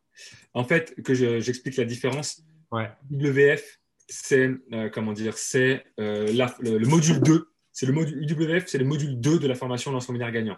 C'est celle qui explique comment faire une, comment structurer un webinaire de vente ou de prise de rendez-vous. Euh, quand tu achètes Ultimate Webinar Formula qui est à 27 euros, euh, eh bien, tu es, je te propose en upsell euh, le fait d'avoir la formation complète lancement webinaire gagnant. Et l'upsell est proposé à un tarif spécial, ce qu'on appelle un one-time offer, ce qui fait qu'au global, je crois que ça doit être 27 plus 197, je crois de l'autre côté. Donc, en, tout et pour tout, la formation Lance Monnaie Gagnant, si tu passes par ce lien-là, euh, qui est une offre spéciale de euh, d'upsell, eh bien, ça revient à 200, un peu moins de 250 euros. Je crois, 200, ouais, moins de 250 euros. Il ne faut jamais faire de calcul en direct, mais voilà. Donc, en gros, là, je vous ai mis le lien. Vous avez juste à vous inscrire, payer les 27 euros. Ensuite, vous arrivez sur une page d'upsell et vous avez toute la formation en prenant l'upsell. Et le tout, c'est de prendre. à 297. OK? Yes. Parfait. Euh, est-ce que vous avez des questions euh, Est-ce qu'il y a des questions, des choses que vous n'avez pas posées à David? En tout cas, David, merci d'être là. 1h54 d'interview, c'est pas mal. Avec plaisir. Ah. Merci à toi pour ta patience. C'est pas mal. De toute façon, tu sais quoi? D'habitude, je bloque une heure pour les interviews. Là, je me suis dit, putain, c'est David. Euh, j'avais un rendez-vous, mais je l'ai mis à 7 heures. Tu vois. Je me suis dit, deux heures, ça devrait être large, mais non, en fait. c'est pas si large que ça. Donc, Merci d'avoir été avec nous, David. Euh, je vous invite à envoyer beaucoup de cœur à David sur le, sur le Facebook Live. Mettez des cœurs. le cœur est de mon côté, moi aussi. Voilà. Envoyez-lui euh, beaucoup d'amour et euh, on, peut, on peut vraiment le remercier pour, pour nous. bon, il y a des gens qui sont un peu déçus que que tu nous aies pas raconté la, la, blague de la blague de Plumel, mais je sais pas si tu peux la raconter pour conclure ou si c'est trop challengeant. J'avoue, c'est un peu challengeant. parce que autant moi, je suis, autant je, je, pense que je, peux rire de tout. Je peux rire de tout. Autant je pense que c'est une blague qui, qui peut choquer certains. En fait. Ouais, je suis d'accord. Elle se raconte après, après un ou deux verres, tu vois. C'est ça. Ouais, ok, je vois. Ben, pour ceux qui sont une euh, ben, ce que vous avez à faire, c'est rejoindre euh, Limitless Scaling. Sur Limitless Scaling, vous aurez les blagues de David après un ou deux verres. Voilà, parfait. Voilà, tu as, des cœurs de, de Marielle, de Marielle qui dit ça va passer vite, Ulrich qui dit merci top, euh, Anne qui Anne qui, dit merci également, euh, voilà Bertrand, à lundi dans le ciel. Donc merci, merci à tous euh, pour votre engagement, merci David. Et puis avec plaisir, merci à toi, merci à ta communauté. Yes, belle fin de soirée, à plus. Alors j'aimerais sincèrement te remercier de m'avoir rejoint et de m'avoir écouté aujourd'hui. J'espère sincèrement que ce que j'ai pu partager avec toi aujourd'hui a pu réellement t'aider et surtout va t'aider à créer un business qui génère des millions tout en servant les autres et en créant la vie de tes rêves. Cet épisode t'a aidé aujourd'hui, alors assure-toi de le partager avec quelqu'un d'autre que toi qui en a besoin. Cette mission de créer un monde dans lequel les coachs et les entrepreneurs impactent le monde tout en créant leur rêve ne pourra être atteint que lorsque nous partagerons avec les autres ce qui nous a aidés. Donc je t'invite à le partager dès maintenant. Et encore merci et on se retrouve très bientôt pour un prochain épisode. Ciao